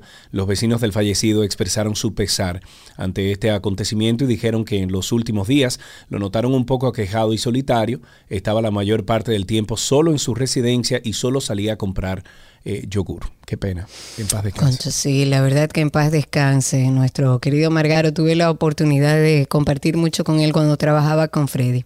Antes de finalizar, les invitamos a escuchar, a propósito de que hablamos de burnout, de salud mental, pasen por Karina y Sergio After Dark. Hay muchísima información de valor que de seguro usted o cualquier persona que lo necesite le va a servir. Ahí pueden encontrar el último episodio de una serie que hicimos de lo que nadie nos explicó, que habla sobre la menstruación, y el más reciente que habla sobre la hipnoterapia. Nos encuentran en cualquier plataforma como Karina y Sergio After Dark. Los invitamos, si no, a que pasen por la cuenta de Instagram, que se llama así mismo, Karina y Sergio After Dark, y ahí hay un enlace directo para que puedan escuchar el podcast. Karina y Sergio After Dark. Uno de los que aquí. hicimos anteriormente Ah. y que tenemos por aquí, vamos a compartirlo para que usted oiga Claro. de qué se trata. La adolescencia es una etapa de enormes cambios donde los jóvenes pasan de sentirse unos niños a querer ser vistos como adultos. Yo le llamaría el fin de la infancia y el inicio formal de la pubertad. Una de las etapas más determinantes para nuestras vidas y que reta de una manera u otra a nuestros padres. Adolescencia, etapa más difícil, retante, complicada, bella, dura porque tú sabes que el adolescente que ve la incoherencia de los padres dice, yo no sé por qué él me dice eso, él me dice que no diga esa mala palabra y a cada rato yo le voy a decir. Él me dice que no engañe y yo lo oí diciéndole tal cosa al tío mío, porque además mira cómo habla mi mamá, mira cómo le habla a, a mi otro hermano. Entonces tú pierdes credibilidad, papá. Karina y Sergio. After Dark. Nos pueden conseguir en cualquiera de las plataformas de podcast. Nos buscan como Karina Larrauri o Sergio Carlo, asimismo con nuestros nombres. Y ahí pueden entonces conseguir el, el programa Karina y Sergio After Dark. Se suscriben y eh, nos dan cinco estrellas de rating, nos dejan un comentario positivo y ahí usted se va a enterar de muchas cosas chéveres. Ya saben, Karina y Sergio After Dark. Hasta aquí esta, estas noticias del mundo del entretenimiento.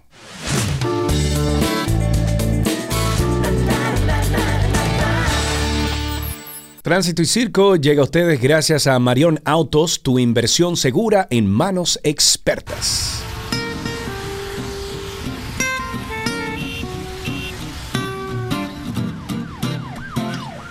Ya estamos en Tránsito y Circo. Ustedes comiencen a llamar al 829-236-9856 y estamos aquí esperando sus llamadas para saber en qué está eso por allá afuera. ¿En qué está eso? ¿En qué ¿Cómo está el está el tránsito tránsito? ¿Qué el es lo que está pasando? ¿Cómo está su factura de electricidad?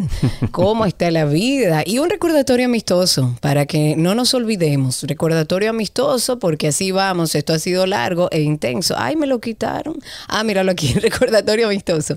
Faltan 10 días para que el Ministerio Público presente acusación contra Jean Alain Rodríguez y los demás implicados en este caso Medusa. Es bueno decir que esta es como la última oportunidad, ya no hay mucho más para dónde ir, ni mucho más que hacer. Se supone que en 10 días, en 10 días, conoceremos la acusación ya formal contra estos implicados en el caso Medusa. Yes, si todo esto 820. fuera poco, caiga quien caiga. Tengo tentáculos. ¿Quién soy? Este caso es un verdadero sancocho. Tengo tentáculos. Medusa soy. Y todo esto por venganza. Tengan cuidado. Medusa soy. Caiga quien caiga. Caiga quien caiga, 829-236-9856. Ahí tenemos nuestra primera llamada. Loani está en la línea. Buenas tardes, Loani. Sí, buenas tardes a los colegas de la Romana, les saluda. Oh, muy bien, Loani. ¿Cómo está la romana hoy? Quemándose de calor. Pero un sol fuerte, Sí, fuerte, fuerte, fuerte. Hay que irse país río. así es.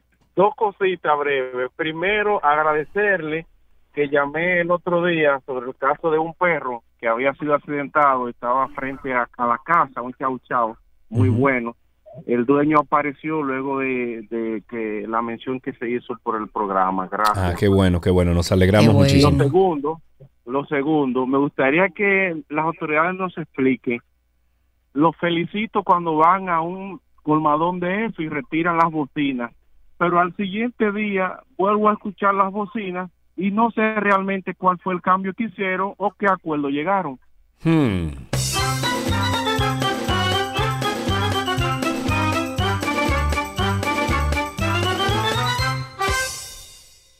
A nuestros amigos a través de Twitter Spaces, recuerden que por ahí pueden solicitar ser hablantes, levantar su manito y participar con nosotros al aire. A los que todavía no conocen esta forma de escucharnos, es una forma súper fácil, ágil. De hecho, usted puede escuchar el programa y en su celular seguir trabajando, hablar por WhatsApp, escribir o lo que sea y seguir escuchando el programa. El programa es una herramienta súper fácil para estar siempre en contacto con nosotros. Si tiene su cuenta de Twitter, es simplemente buscarnos en Twitter como 12 y 2 y cuando ve ahí los circulitos, cliquear encima y ya así nos escucha y participa con nosotros. Y también el teléfono 829-236-9856. Mientras tanto, comentar que el vocero del bloque de senadores del PLD, Iván Lorenzo, bien conocido ya, ha dicho en el día de hoy que la fortuna del presidente Luis Abinader es susceptible de que sea procesada mediante un juicio de extinción de dominio en el caso de ser aprobada esta pieza legislativa. ¿Cómo Oye, ¿por dónde así? ahora el cuco? Pero ¿y Oye, cómo ahora por qué? A ver, dime. Bueno, porque hay eh, a veces tú tienes una fortuna tan grande como la de nuestro presidente, que según los reportes de Bloomberg dice que es uno de los presidentes, si no el más rico de toda Latinoamérica. Y con lo de la ley de extinción de dominio, una de las críticas que se hace a esta pieza es que eh, puede haber ciertas confusiones con personas que hayan eh, adquirido sus bienes de manera legal, pero que eh, no puedan justificarlo de alguna manera o no tengan los papeles. O sea, como que hay un riesgo en ese sentido.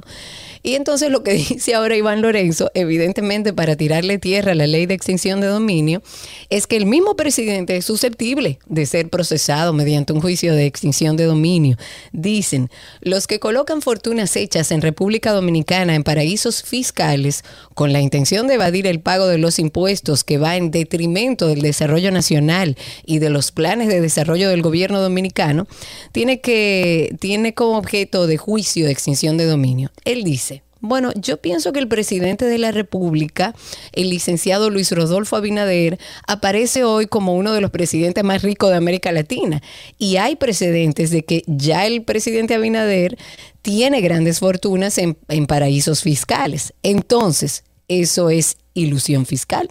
Entonces, pienso que es susceptible de que sea procesada esa fortuna mediante un juicio de extinción. Ay, Iván Lorenzo, Iván Lorenzo. Buenas tardes, Pablo, adelante. Desde el Cibao, buenas, ¿cómo están ustedes? Saludos, de sitio, cuéntanos. Eh, dos cosas, realmente. La primera es en cuanto a referencia a eso, eh, que si se le hizo el aclarando, si, él declaró, si el presidente declaró todo lo que tenía antes de entrar a la presidencia. Sí, claro, bueno, lo hizo.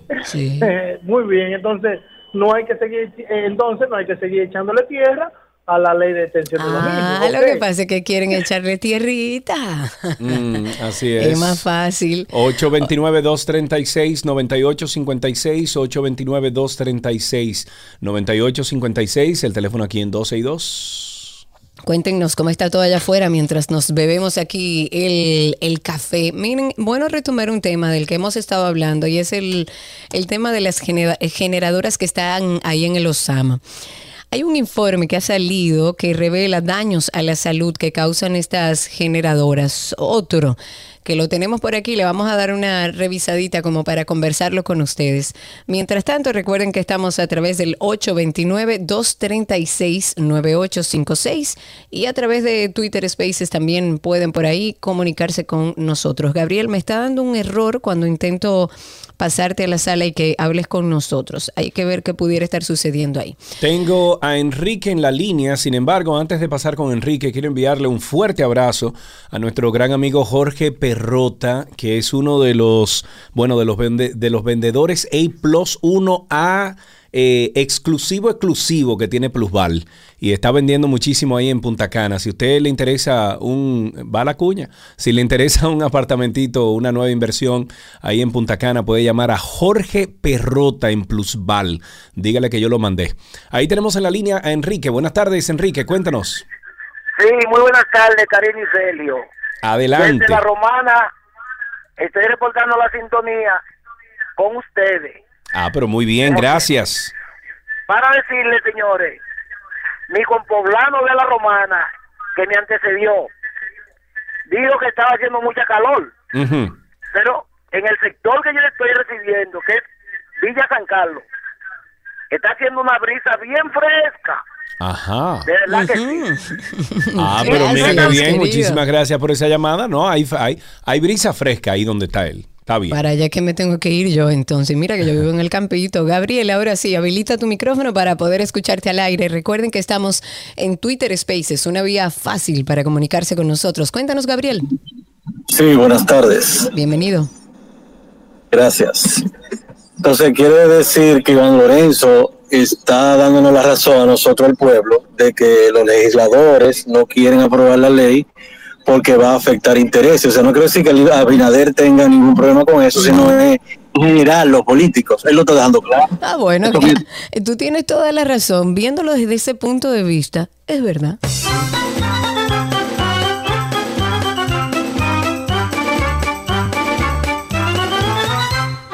Tenemos a Álida en la línea. Buenas tardes, Álida.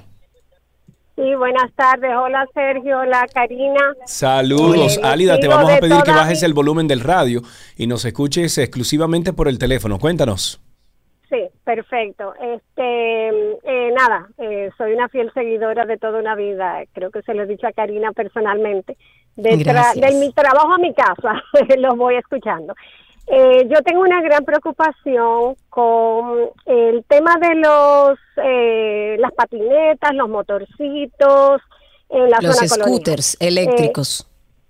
Exactamente. Ujú. Eso se lo alquilan a niños, eso se lo alquilan a menores. Yo he tenido que dar frenazos para no estropear eh, a dos niños que van en uno de esos. Están por las calles, eh, van eh, zigzagueando, frenan de golpe, se cae uno. Entonces, si nosotros eh, requerimos de una licencia para transitar en un motor, eh, ¿verdad?, Eh, en la ciudad, entonces, ¿cómo se le permite a menores de edad alquilar estos vehículos sin ningún tipo de, de, pues de licencia, ni mucho menos, porque es un peligro para los niños y después que uno sin querer le puede dar un golpe, vaya a ver las consecuencias, no quisiera uno.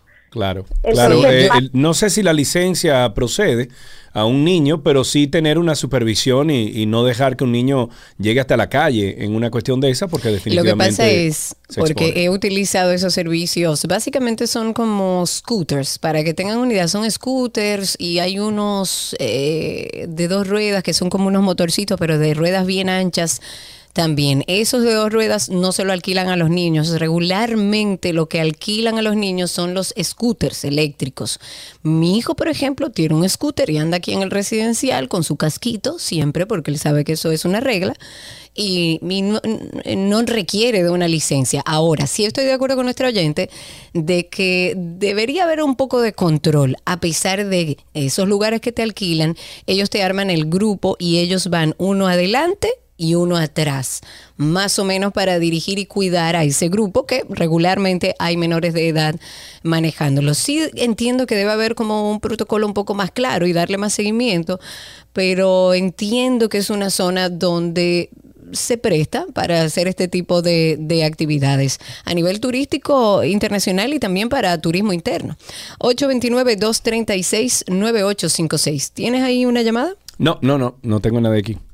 Ok, pues a través de Twitter Spaces recuerden que pueden solicitar por ahí ser hablantes y decirnos algo sobre tránsito y circo.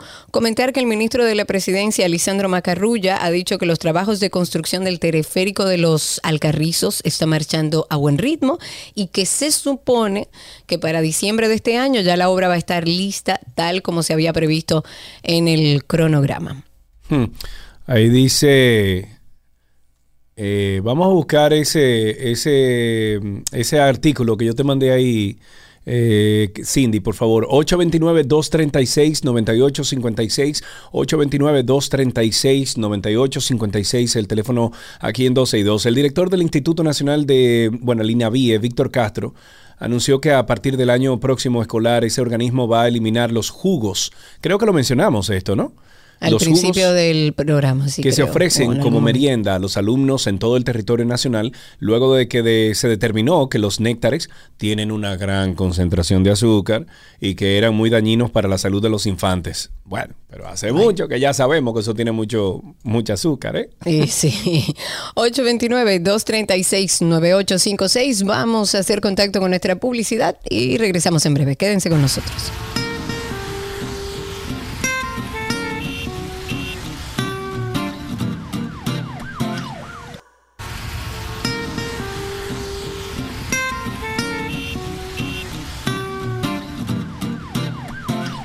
Seguimos en tránsito y circo. Ustedes, por favor, sigan llamando al 829-230. 829-236-9856. Ahí. 829, si me rompe la botella, ¿qué hago? Me mandaron una patilla ahí que me tengo que beber ahora, digo, unas vitaminas. Ah, bueno. La Sí, vejez, porque que después del COVID quedé Que tú, te das, que tú te das cuenta cuando estás envejeciendo eh, en función a la cantidad de pastillas que te Sí, exacto. sí.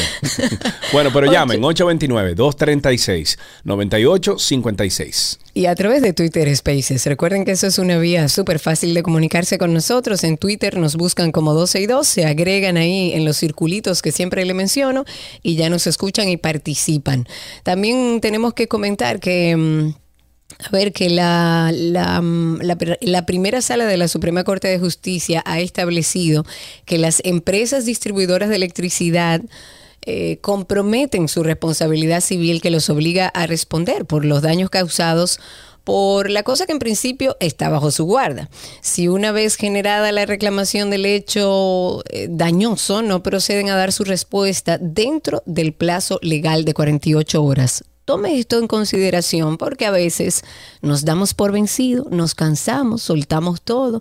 Cuando usted vea que, pasa- que han pasado 48 horas de su reclamo, ellos legalmente están comprometidos a responderle. Y se dispone que si la empresa de distribución no obtempera en un plazo no mayor de 48 horas a partir del momento en que se efectuó la comunicación de irregularidades, cualquier daño ocurrido a las instalaciones y artefactos eléctricos del cliente o del usuario titular comprometerá la responsabilidad de la empresa de distribución. Anote eso por ahí a propósito de que ahora hemos escuchado e invitamos a nuestra audiencia que no pudo hablar a lo mejor al principio del programa a que nos diga cómo ha visto la variación de su tarifa eléctrica. ¿Le ha subido? ¿Cuánto le ha subido? 829-236-9856. Vamos a seguir tomando llamadas. Tenemos aquí a Eddie en la línea. Buenas tardes, Eddie. Sí, buenas tardes. Felicidades ante todo por su programa, de verdad. Gracias, Eddie. Adelante. A- a- sí, mira, eh, dos cosas. Ahora que oí a Karina con el asunto de la electricidad, pues déjeme decirle que se me duplicó en el último recibo. Uy. Eh, y en todo el, el Y sigue, sigue consumiendo lo mismo, Eddie. O sea, tú, Eh, tú lo sigues- mismo, sí, lo- lo mismo por más de no, casi por 20 años, lo mismo, Sí. lo mismo, lo mismo. Y ahora se disparó de 5 y algo, se disparó a, a 11 y a 12 prácticamente. Guay, caramba. Entonces, sí, eso por ahí. Lo otro es, quiero mandarle un mensajito y de parte de ustedes también.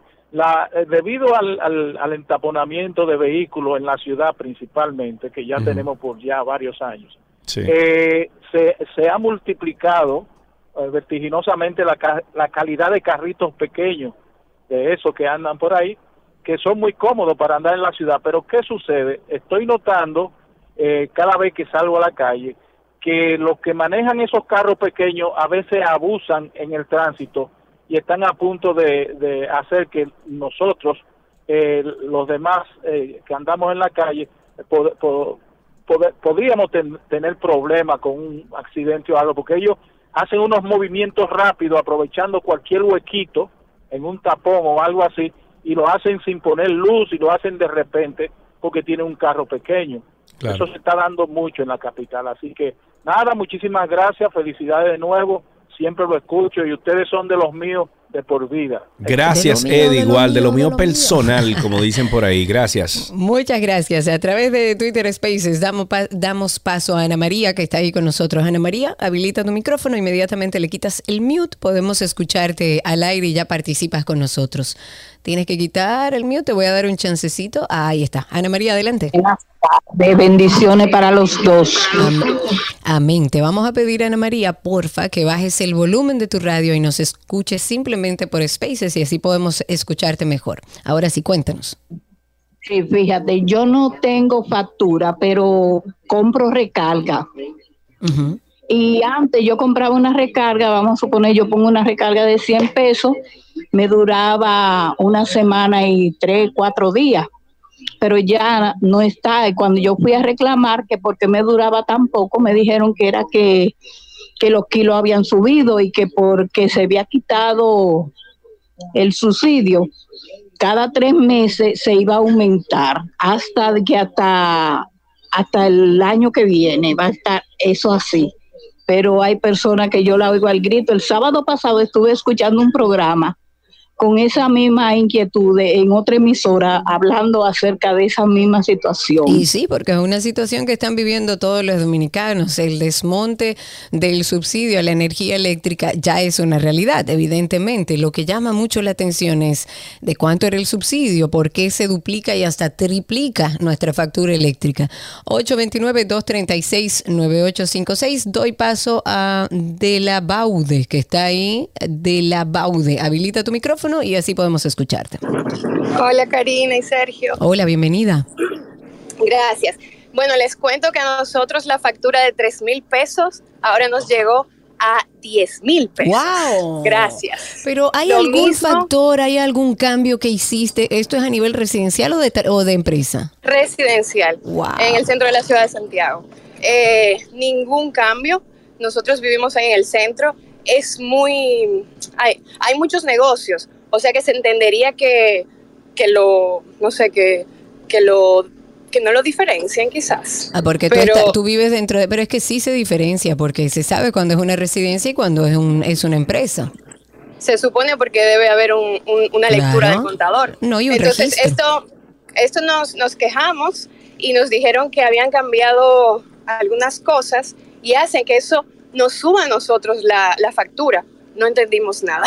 ¿Cómo que cambiaron algunas cosas? Explícame eso, ¿cómo así? Sí, eh, supuestamente están haciendo, hay unas brigadas y hemos visto varias brigadas en Santiago y están cambiando, no sé si los, lo- no, no, no, no quiero hablar sin saber, pero algunas cosas de los, la fibra de, no sé. O la sea, es los que no sé. cables y demás de la electricidad, pero eso no tiene que ver con el consumidor final, eso es una inversión que usted hace si tiene que cambiar cable. La realidad es que hay un desmonte del subsidio de la energía eléctrica, eso es una realidad y lo estamos viendo reflejado en la factura. Tenemos una llamada, tenemos a Salandriu, Salandriu en la línea. Buenas tardes. Salandrio. Ah, Salandriu, Salandriu. Ok, cuéntanos, Salandriu. ¿Cómo están, hermanos? ¿Cómo está todo? ¿Todo bajo control, hermano? Miren, eh, señores, yo pagaba, yo no, literalmente no resido en mi apartamento y yo pagaba entre 900, 1000, 1100 como mucho. Ya desde el mes pasado voy con 2000 pesos, desde el mes pasado. Mismo consumo, yo tengo la telemedición, la, la, la, la- el, el- las, el consumo diario, que me lo mandan semanal. Sí. Eh, eh, básicamente ha aumentado un poquito, pero no para aumentar el doble, o sea, más. Es lo que yo 100%. digo, el desmonte del subsidio, gracias por tu llamada, es eh, lo que representa el doble y hasta el triple de una factura eléctrica. Mm.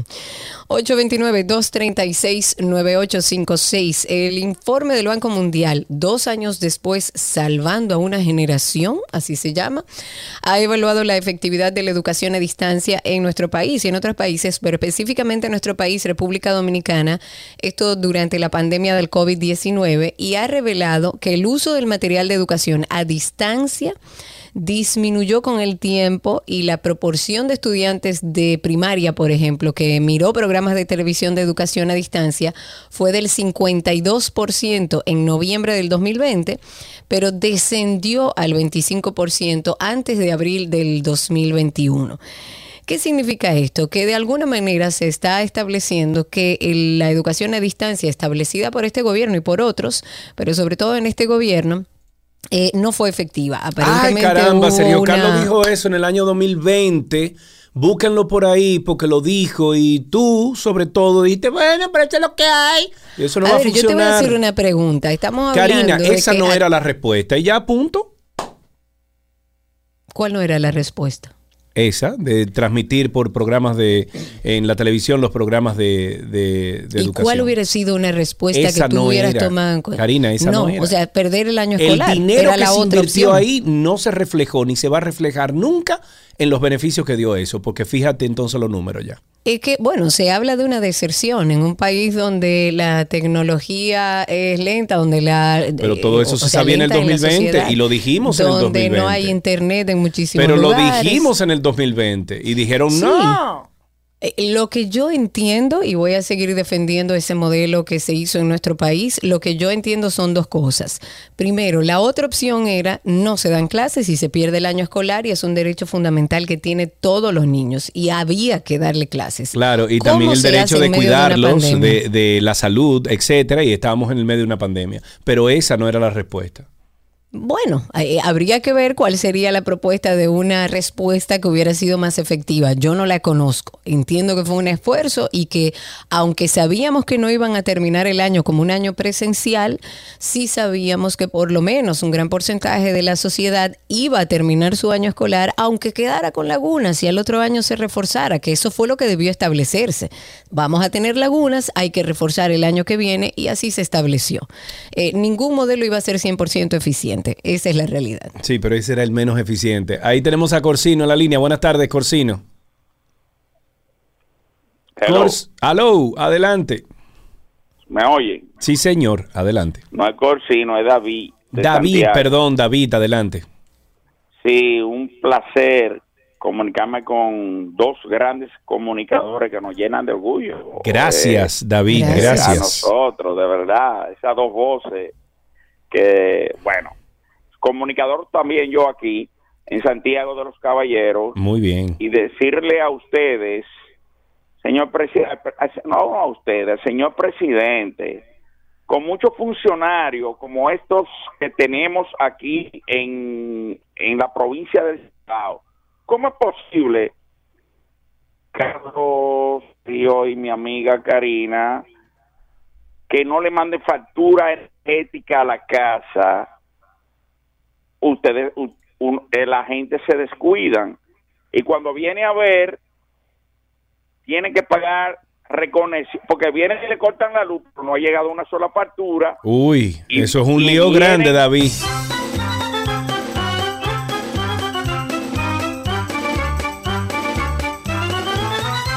Corsino en la línea. Buenas tardes, Corsino. Buenas tardes, ¿qué tal? Adelante, mi querido. Estamos escuchándote.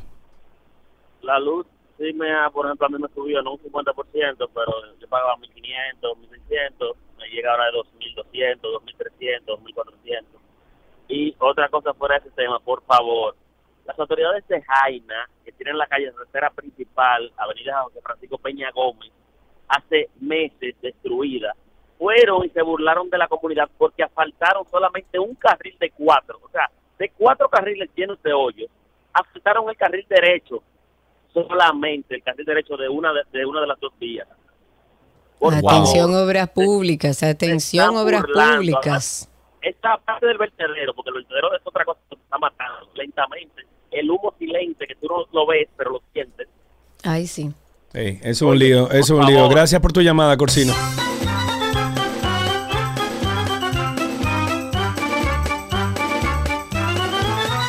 Tengo a Julio en la línea, Karina. Buenas tardes, Julio. Muy buenas tardes, ¿cómo están? Todo muy bien, gracias a Dios. Cuéntanos. Bueno, también la, la luz se me metió de cuatro mil a diez mil pesos. Ahora bien, soy Diablo. consciente en algo. De Cuando 4 mil a 10 mil, viejo. Sí, de un otro. Soy consciente de que cuando miro el consumo, si ha aumentado el consumo de la energía, los calores no están fáciles, los muchachos se emocionaron prendiendo los aires acondicionados, Sí. pero cuando yo hago mi cálculo, que cambié de banda, de por el, por el consumo que tenía, el costo del, del, del kilowatt, me daba era para que subiera como unos 6.500 pesos. Ok. En el consumo, no a 10.000 pesos. Pues sí, estoy consumiendo más, cambié de banda, pero no logro entender dónde están los otros tres mil y pico de pesos, casi cuatro mil pesos que me faltan para que me llegara esa factura de cuatro mil, de diez mil y pico de pesos. Guay.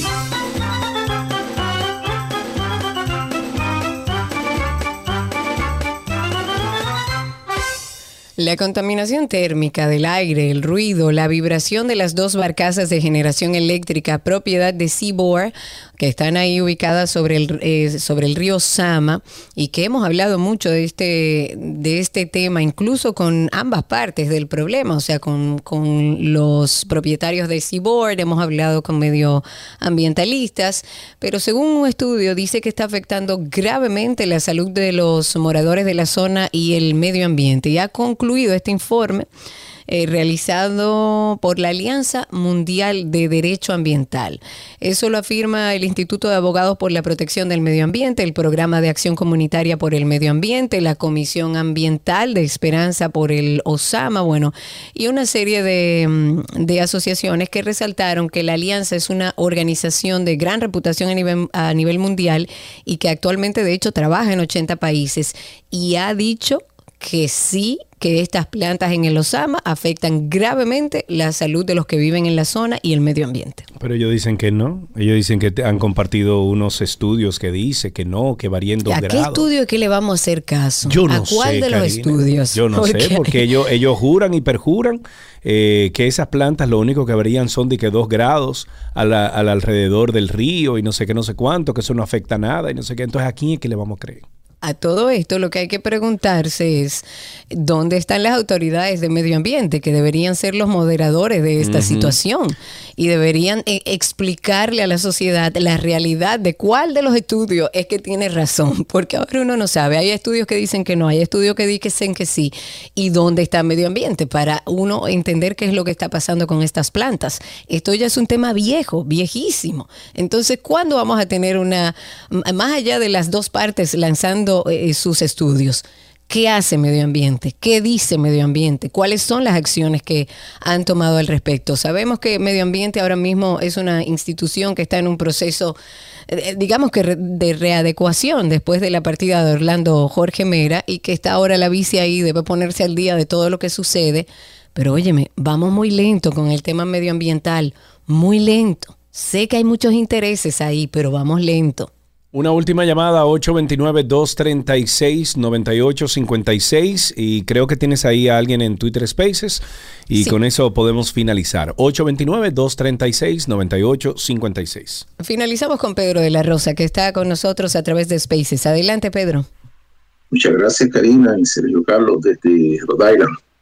Y se ha demostrado, en- vamos a, a llamar estudio también, y que muchas de las grandes empresas a nivel mundial, empresas contaminantes, siempre han contratado especialistas en estudios, pero que instruyen exactamente que los resultados demuestren exactamente lo que ellos quieren que la gente crea.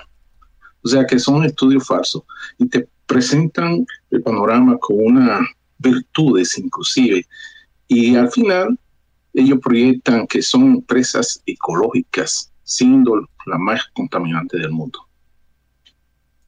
Gracias por tu colaboración, Pedro. Muchísimas gracias. Y dejemos hasta aquí Tránsito y Circo. Ya regresamos con el resto del contenido.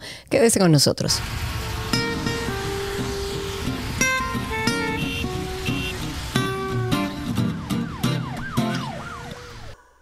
¿Qué aprendiste hoy? Llega a ustedes gracias a Palapisa, expertos por tradición, y gracias a Nido Crecimiento. Tu amor, su futuro.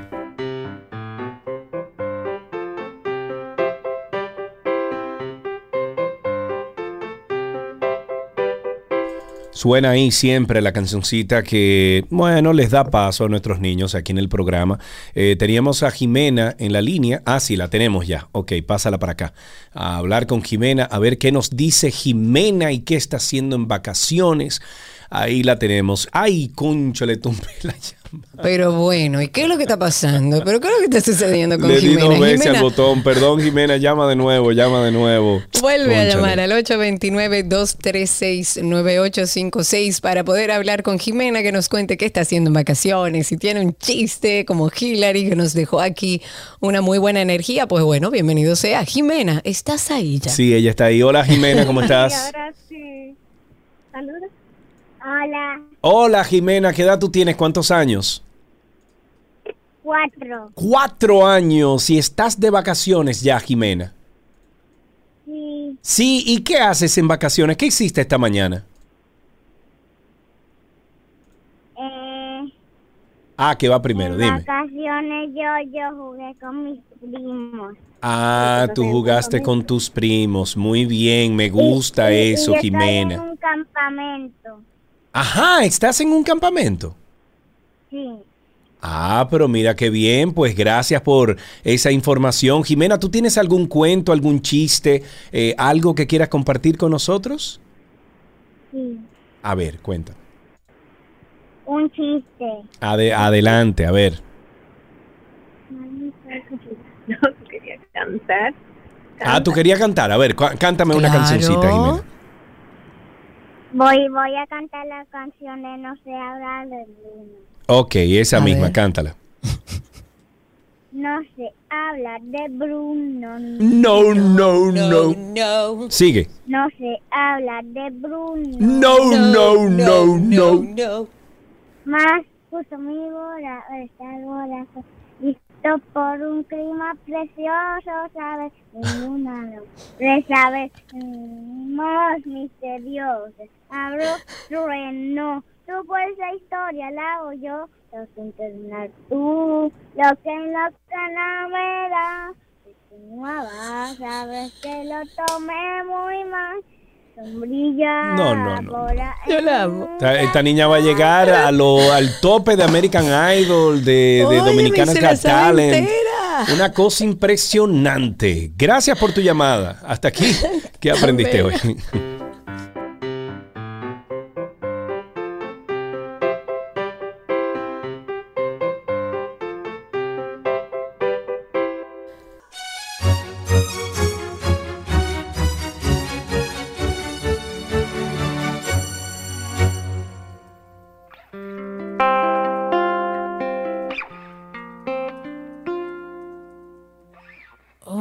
Que llueva café en el campo, que caiga un aguacero de yuca y té, del cielo una harina de queso blanco, el sur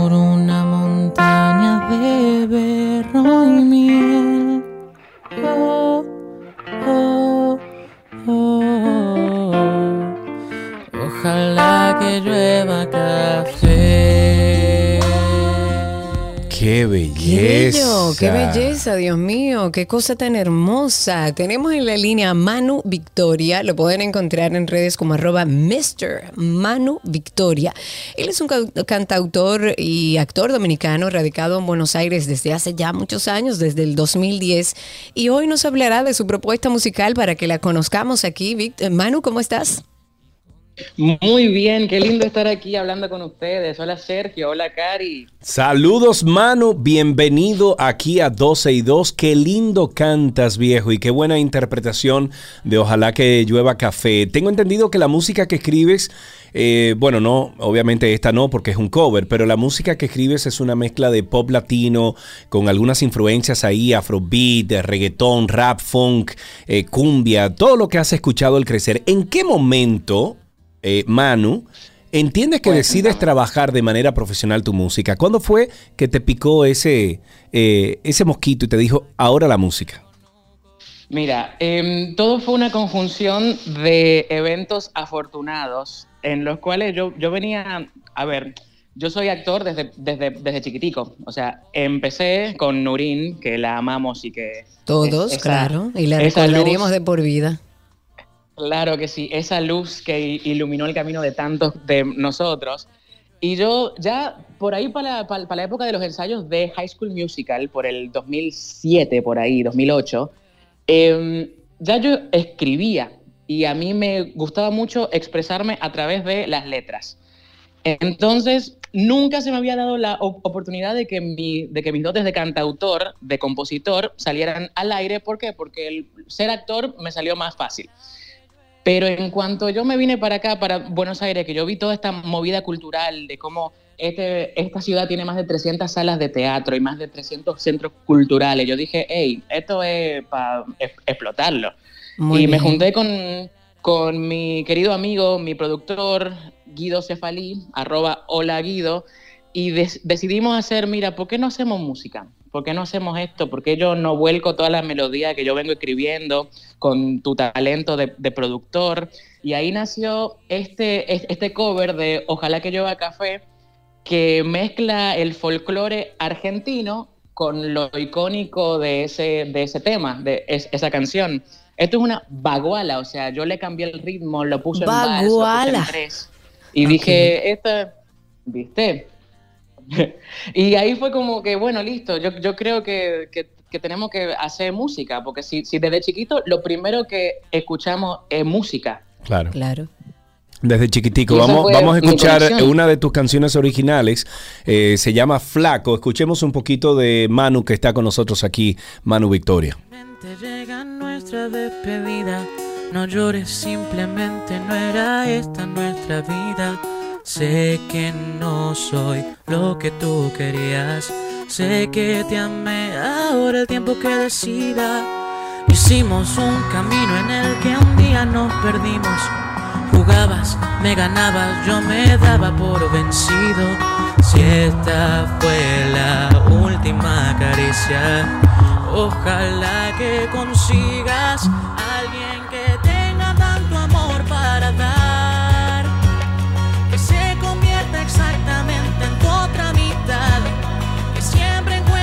¿Tú sabes qué me gusta? Me Se encanta. escucha la pasión y la dedicación y el amor. Eh, la que interpretación. pone- que, exacto, que pone Manu en esto. Manu, felicidades. Qué lindo te Qué oyes. lindo, qué lindo. Sí, sí, sí, sí. Gracias por esas palabras. Esa es, esa es la clave. Realmente lo único que me, que me interesa a mí es que, que la gente escuche, que se identifique, que le guste, que la cante. No me interesa más nada. Eso Qué bueno. es lo que quiero, que la gente escuche mis historias. ¿Cómo tú dirías brevemente, ya mencionaste la cantidad de arte con la que te encontraste cuando llegaste a Argentina? ¿Entiendes que eso fue lo que te influenció eh, a tú perseguir todo este sueño? Sí, sí, definitivamente mudarme para aquí fue, fue un catalizador. Eh, si bien yo, yo sabía desde muy chiquitico que esto era lo que yo quería, claramente eh, sentía que necesitaba expandir ese horizonte, que tenía que, que salir un poco de lo, de lo cotidiano, de lo que ya conocía. Y creo que fue llegar aquí y permanecer, que, que- quedarme aquí pasando vientos, frío y de, de- de todo. Creo que eso es lo que me, lo que me hace hoy decir, listo, ok, aposté a la música y voy a, voy a seguir apostando a ella. La verdad es genial. Me encanta tu música, me encanta tu manera de interpretar esas letras. Dinos por favor dónde puede la gente conseguir tu música y si tienes algún proyecto en carpeta que podamos verte en vivo próximamente. Así es. Bueno, como ya tú dijiste, Cari, estoy en todas las redes sociales como arroba Mr. Manu Victoria, eso es MR Manu Victoria. Estoy en todas las plataformas digitales, en Spotify, en Deezer, en Apple Music. Eh, estoy ahí como Manu Victoria. Eh, próximamente se viene una fechita en Buenos Aires, que yo sé que quizás no es el público ahora mismo que me está escuchando, pero realmente todo eso también lo tengo en YouTube para que lo vean, para que exploren y para que si les gusta lo compartan, porque es con todo el amor del mundo, porque amo mi tierra y amo combinar la tierra en la que estoy ahora, que también la amo, con la que me vio nacer. Eh, Genial, es bellísimo. Tú sabes que me encanta escuchar a Manu hablar porque él habla como dominicano cortando la palabra. Tú sabes que yo estoy aquí. que leve si yo- pero entonces Sí, sí, así, sí, es como que estoy aquí eh, pero en argentino. Eh, cortando Mira, un poquito ese, las demás. Ese, ese es el problema que tengo siempre. Yo, ah, u- u- ustedes conocen a Laura Leclerc. Sí, que es claro. mejor Claro. amiga, Claro, Que claro. la amo con, con locura, que Claro. vino para acá y que vivimos juntos por unos años aquí. Y cada vez que yo vuelvo para Santo Domingo es como que no soy de aquí, no soy de allá. Eso Y pasa es cuando tipo, uno Bueno, migra. Manu, come más plátano y tú vas a ver cómo te sale el acento. Un abrazo, Manu. Manu. Gracias por estar con nosotros. Nos despedimos un poquito con esta canción de Flaco. Se llama Flaco. Manu Victoria. Lo pueden buscar en, en Spotify. Está disponible ahí.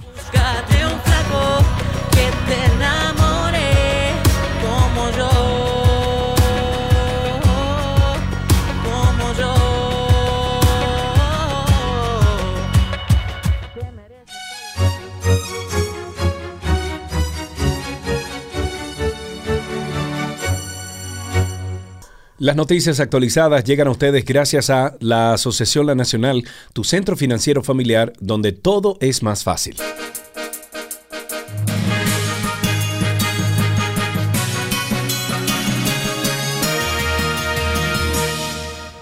Aquí están las noticias actualizadas. La Dirección General de Impuestos Internos ha lanzado este fin de semana el primer programa televisivo del país que está dedicado de manera exclusiva a la educación tributaria. Esto bajo el nombre de DGII 360 y me encanta, que además cumple con uno de los ejes estratégicos de la institución de acercar o acercarla a los contribuyentes. El director general de la DGII dijo esperar que a través de este programa los contribuyentes puedan aprender herramientas sobre cómo mejorar en el cumplimiento de sus obligaciones. Amén. Eso debe ser impartido en los colegios y en las, en las universidades. Universidades, Pero en los colegios desde tercero eh, o segundo de bachillerato deben comenzar a impartir esto. Un juez español concedió el cambio de sexo a un niño de 8 años en cuya partida de nacimiento figuraba como mujer al valorar la suficiente madurez y su situación estable, eh, estable de transexualidad. Esta decisión se, eh, del magistrado, fechada para el 10 de junio, en la resolución judicial a la que tuvo acceso el, la- el medio F, se conoció este lunes, el mismo día que el gobierno español aprobará el proyecto de ley trans que permite el cambio de sexo en el registro sin informe médico ni psicólogo a partir de los 12 años con determinadas condiciones y desde los 16 de forma autónoma.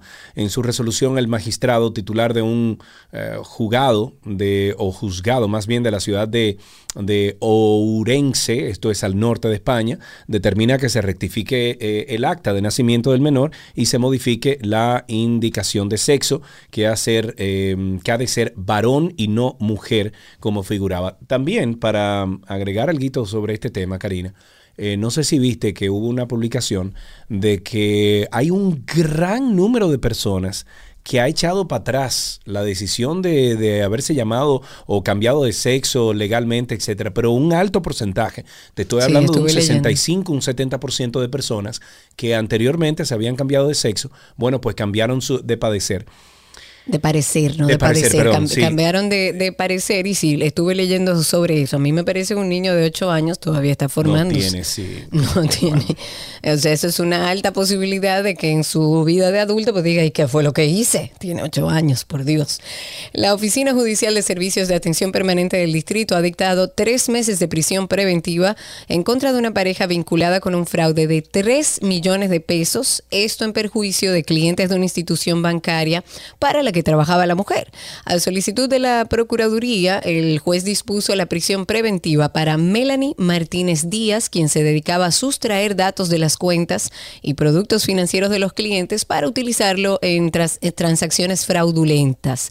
Entre las evidencias reunidas por el órgano acusador eh, están las conversaciones telefónicas por WhatsApp en la que ambos detenidos intercambiaban los datos que robaban, o sea, que sustraían, así como fotos de las tarjetas de créditos de los afectados, clientes de, de diferentes bancos y asociaciones de ahorros y préstamos. Agentes del Servicio Nacional de Protección Ambiental han sido agredidos en las últimas horas en medio de operativos llevados a cabo tanto en Montecristi como en Santo Domingo Oeste, enfrentando los ilícitos ambientales en la comunidad de Palabé, en Santo Domingo Oeste, luego de tres días de intervención militar en las inmediaciones del río Jaina. La comunidad incendió neumáticos tratando de impedir los miembros del CEMPA que llevaran un, se llevaran un camión cargado de material, o sea, o sea, violan la ley, pero tampoco le permiten que.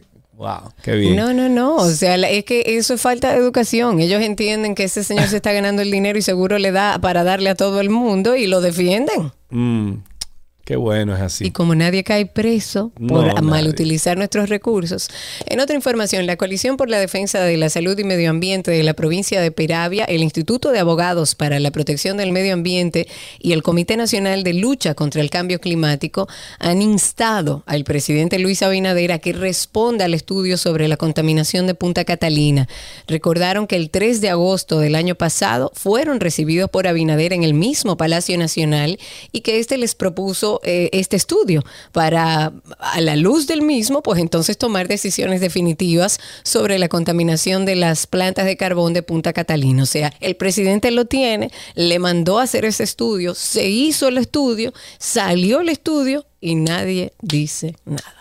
El juez del séptimo juzgado de la instrucción del Distrito Nacional, David Timoteo Peguero, aplazó para el primero de agosto la audiencia del juicio preliminar del caso Antipulpo. Oigan bien, se, pro- se eh, prolonga esta audiencia. Y finalmente, diputados del oficialismo y de otras bancadas favorecen que sea investigada la denuncia hecha en el programa de investigación Reporte Especial con Yulisa Céspedes sobre el aparente entramado de nombramientos con nominillas que funciona en el Ministerio de no, Educación. No, no, Furcal, imposible.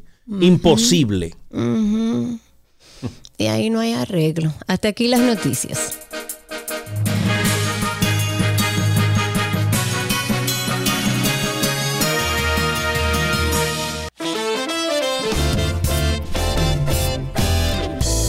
Tiempo de decir hasta mañana, señores. Gracias por la sintonía siempre con nosotros aquí en 12 y 2.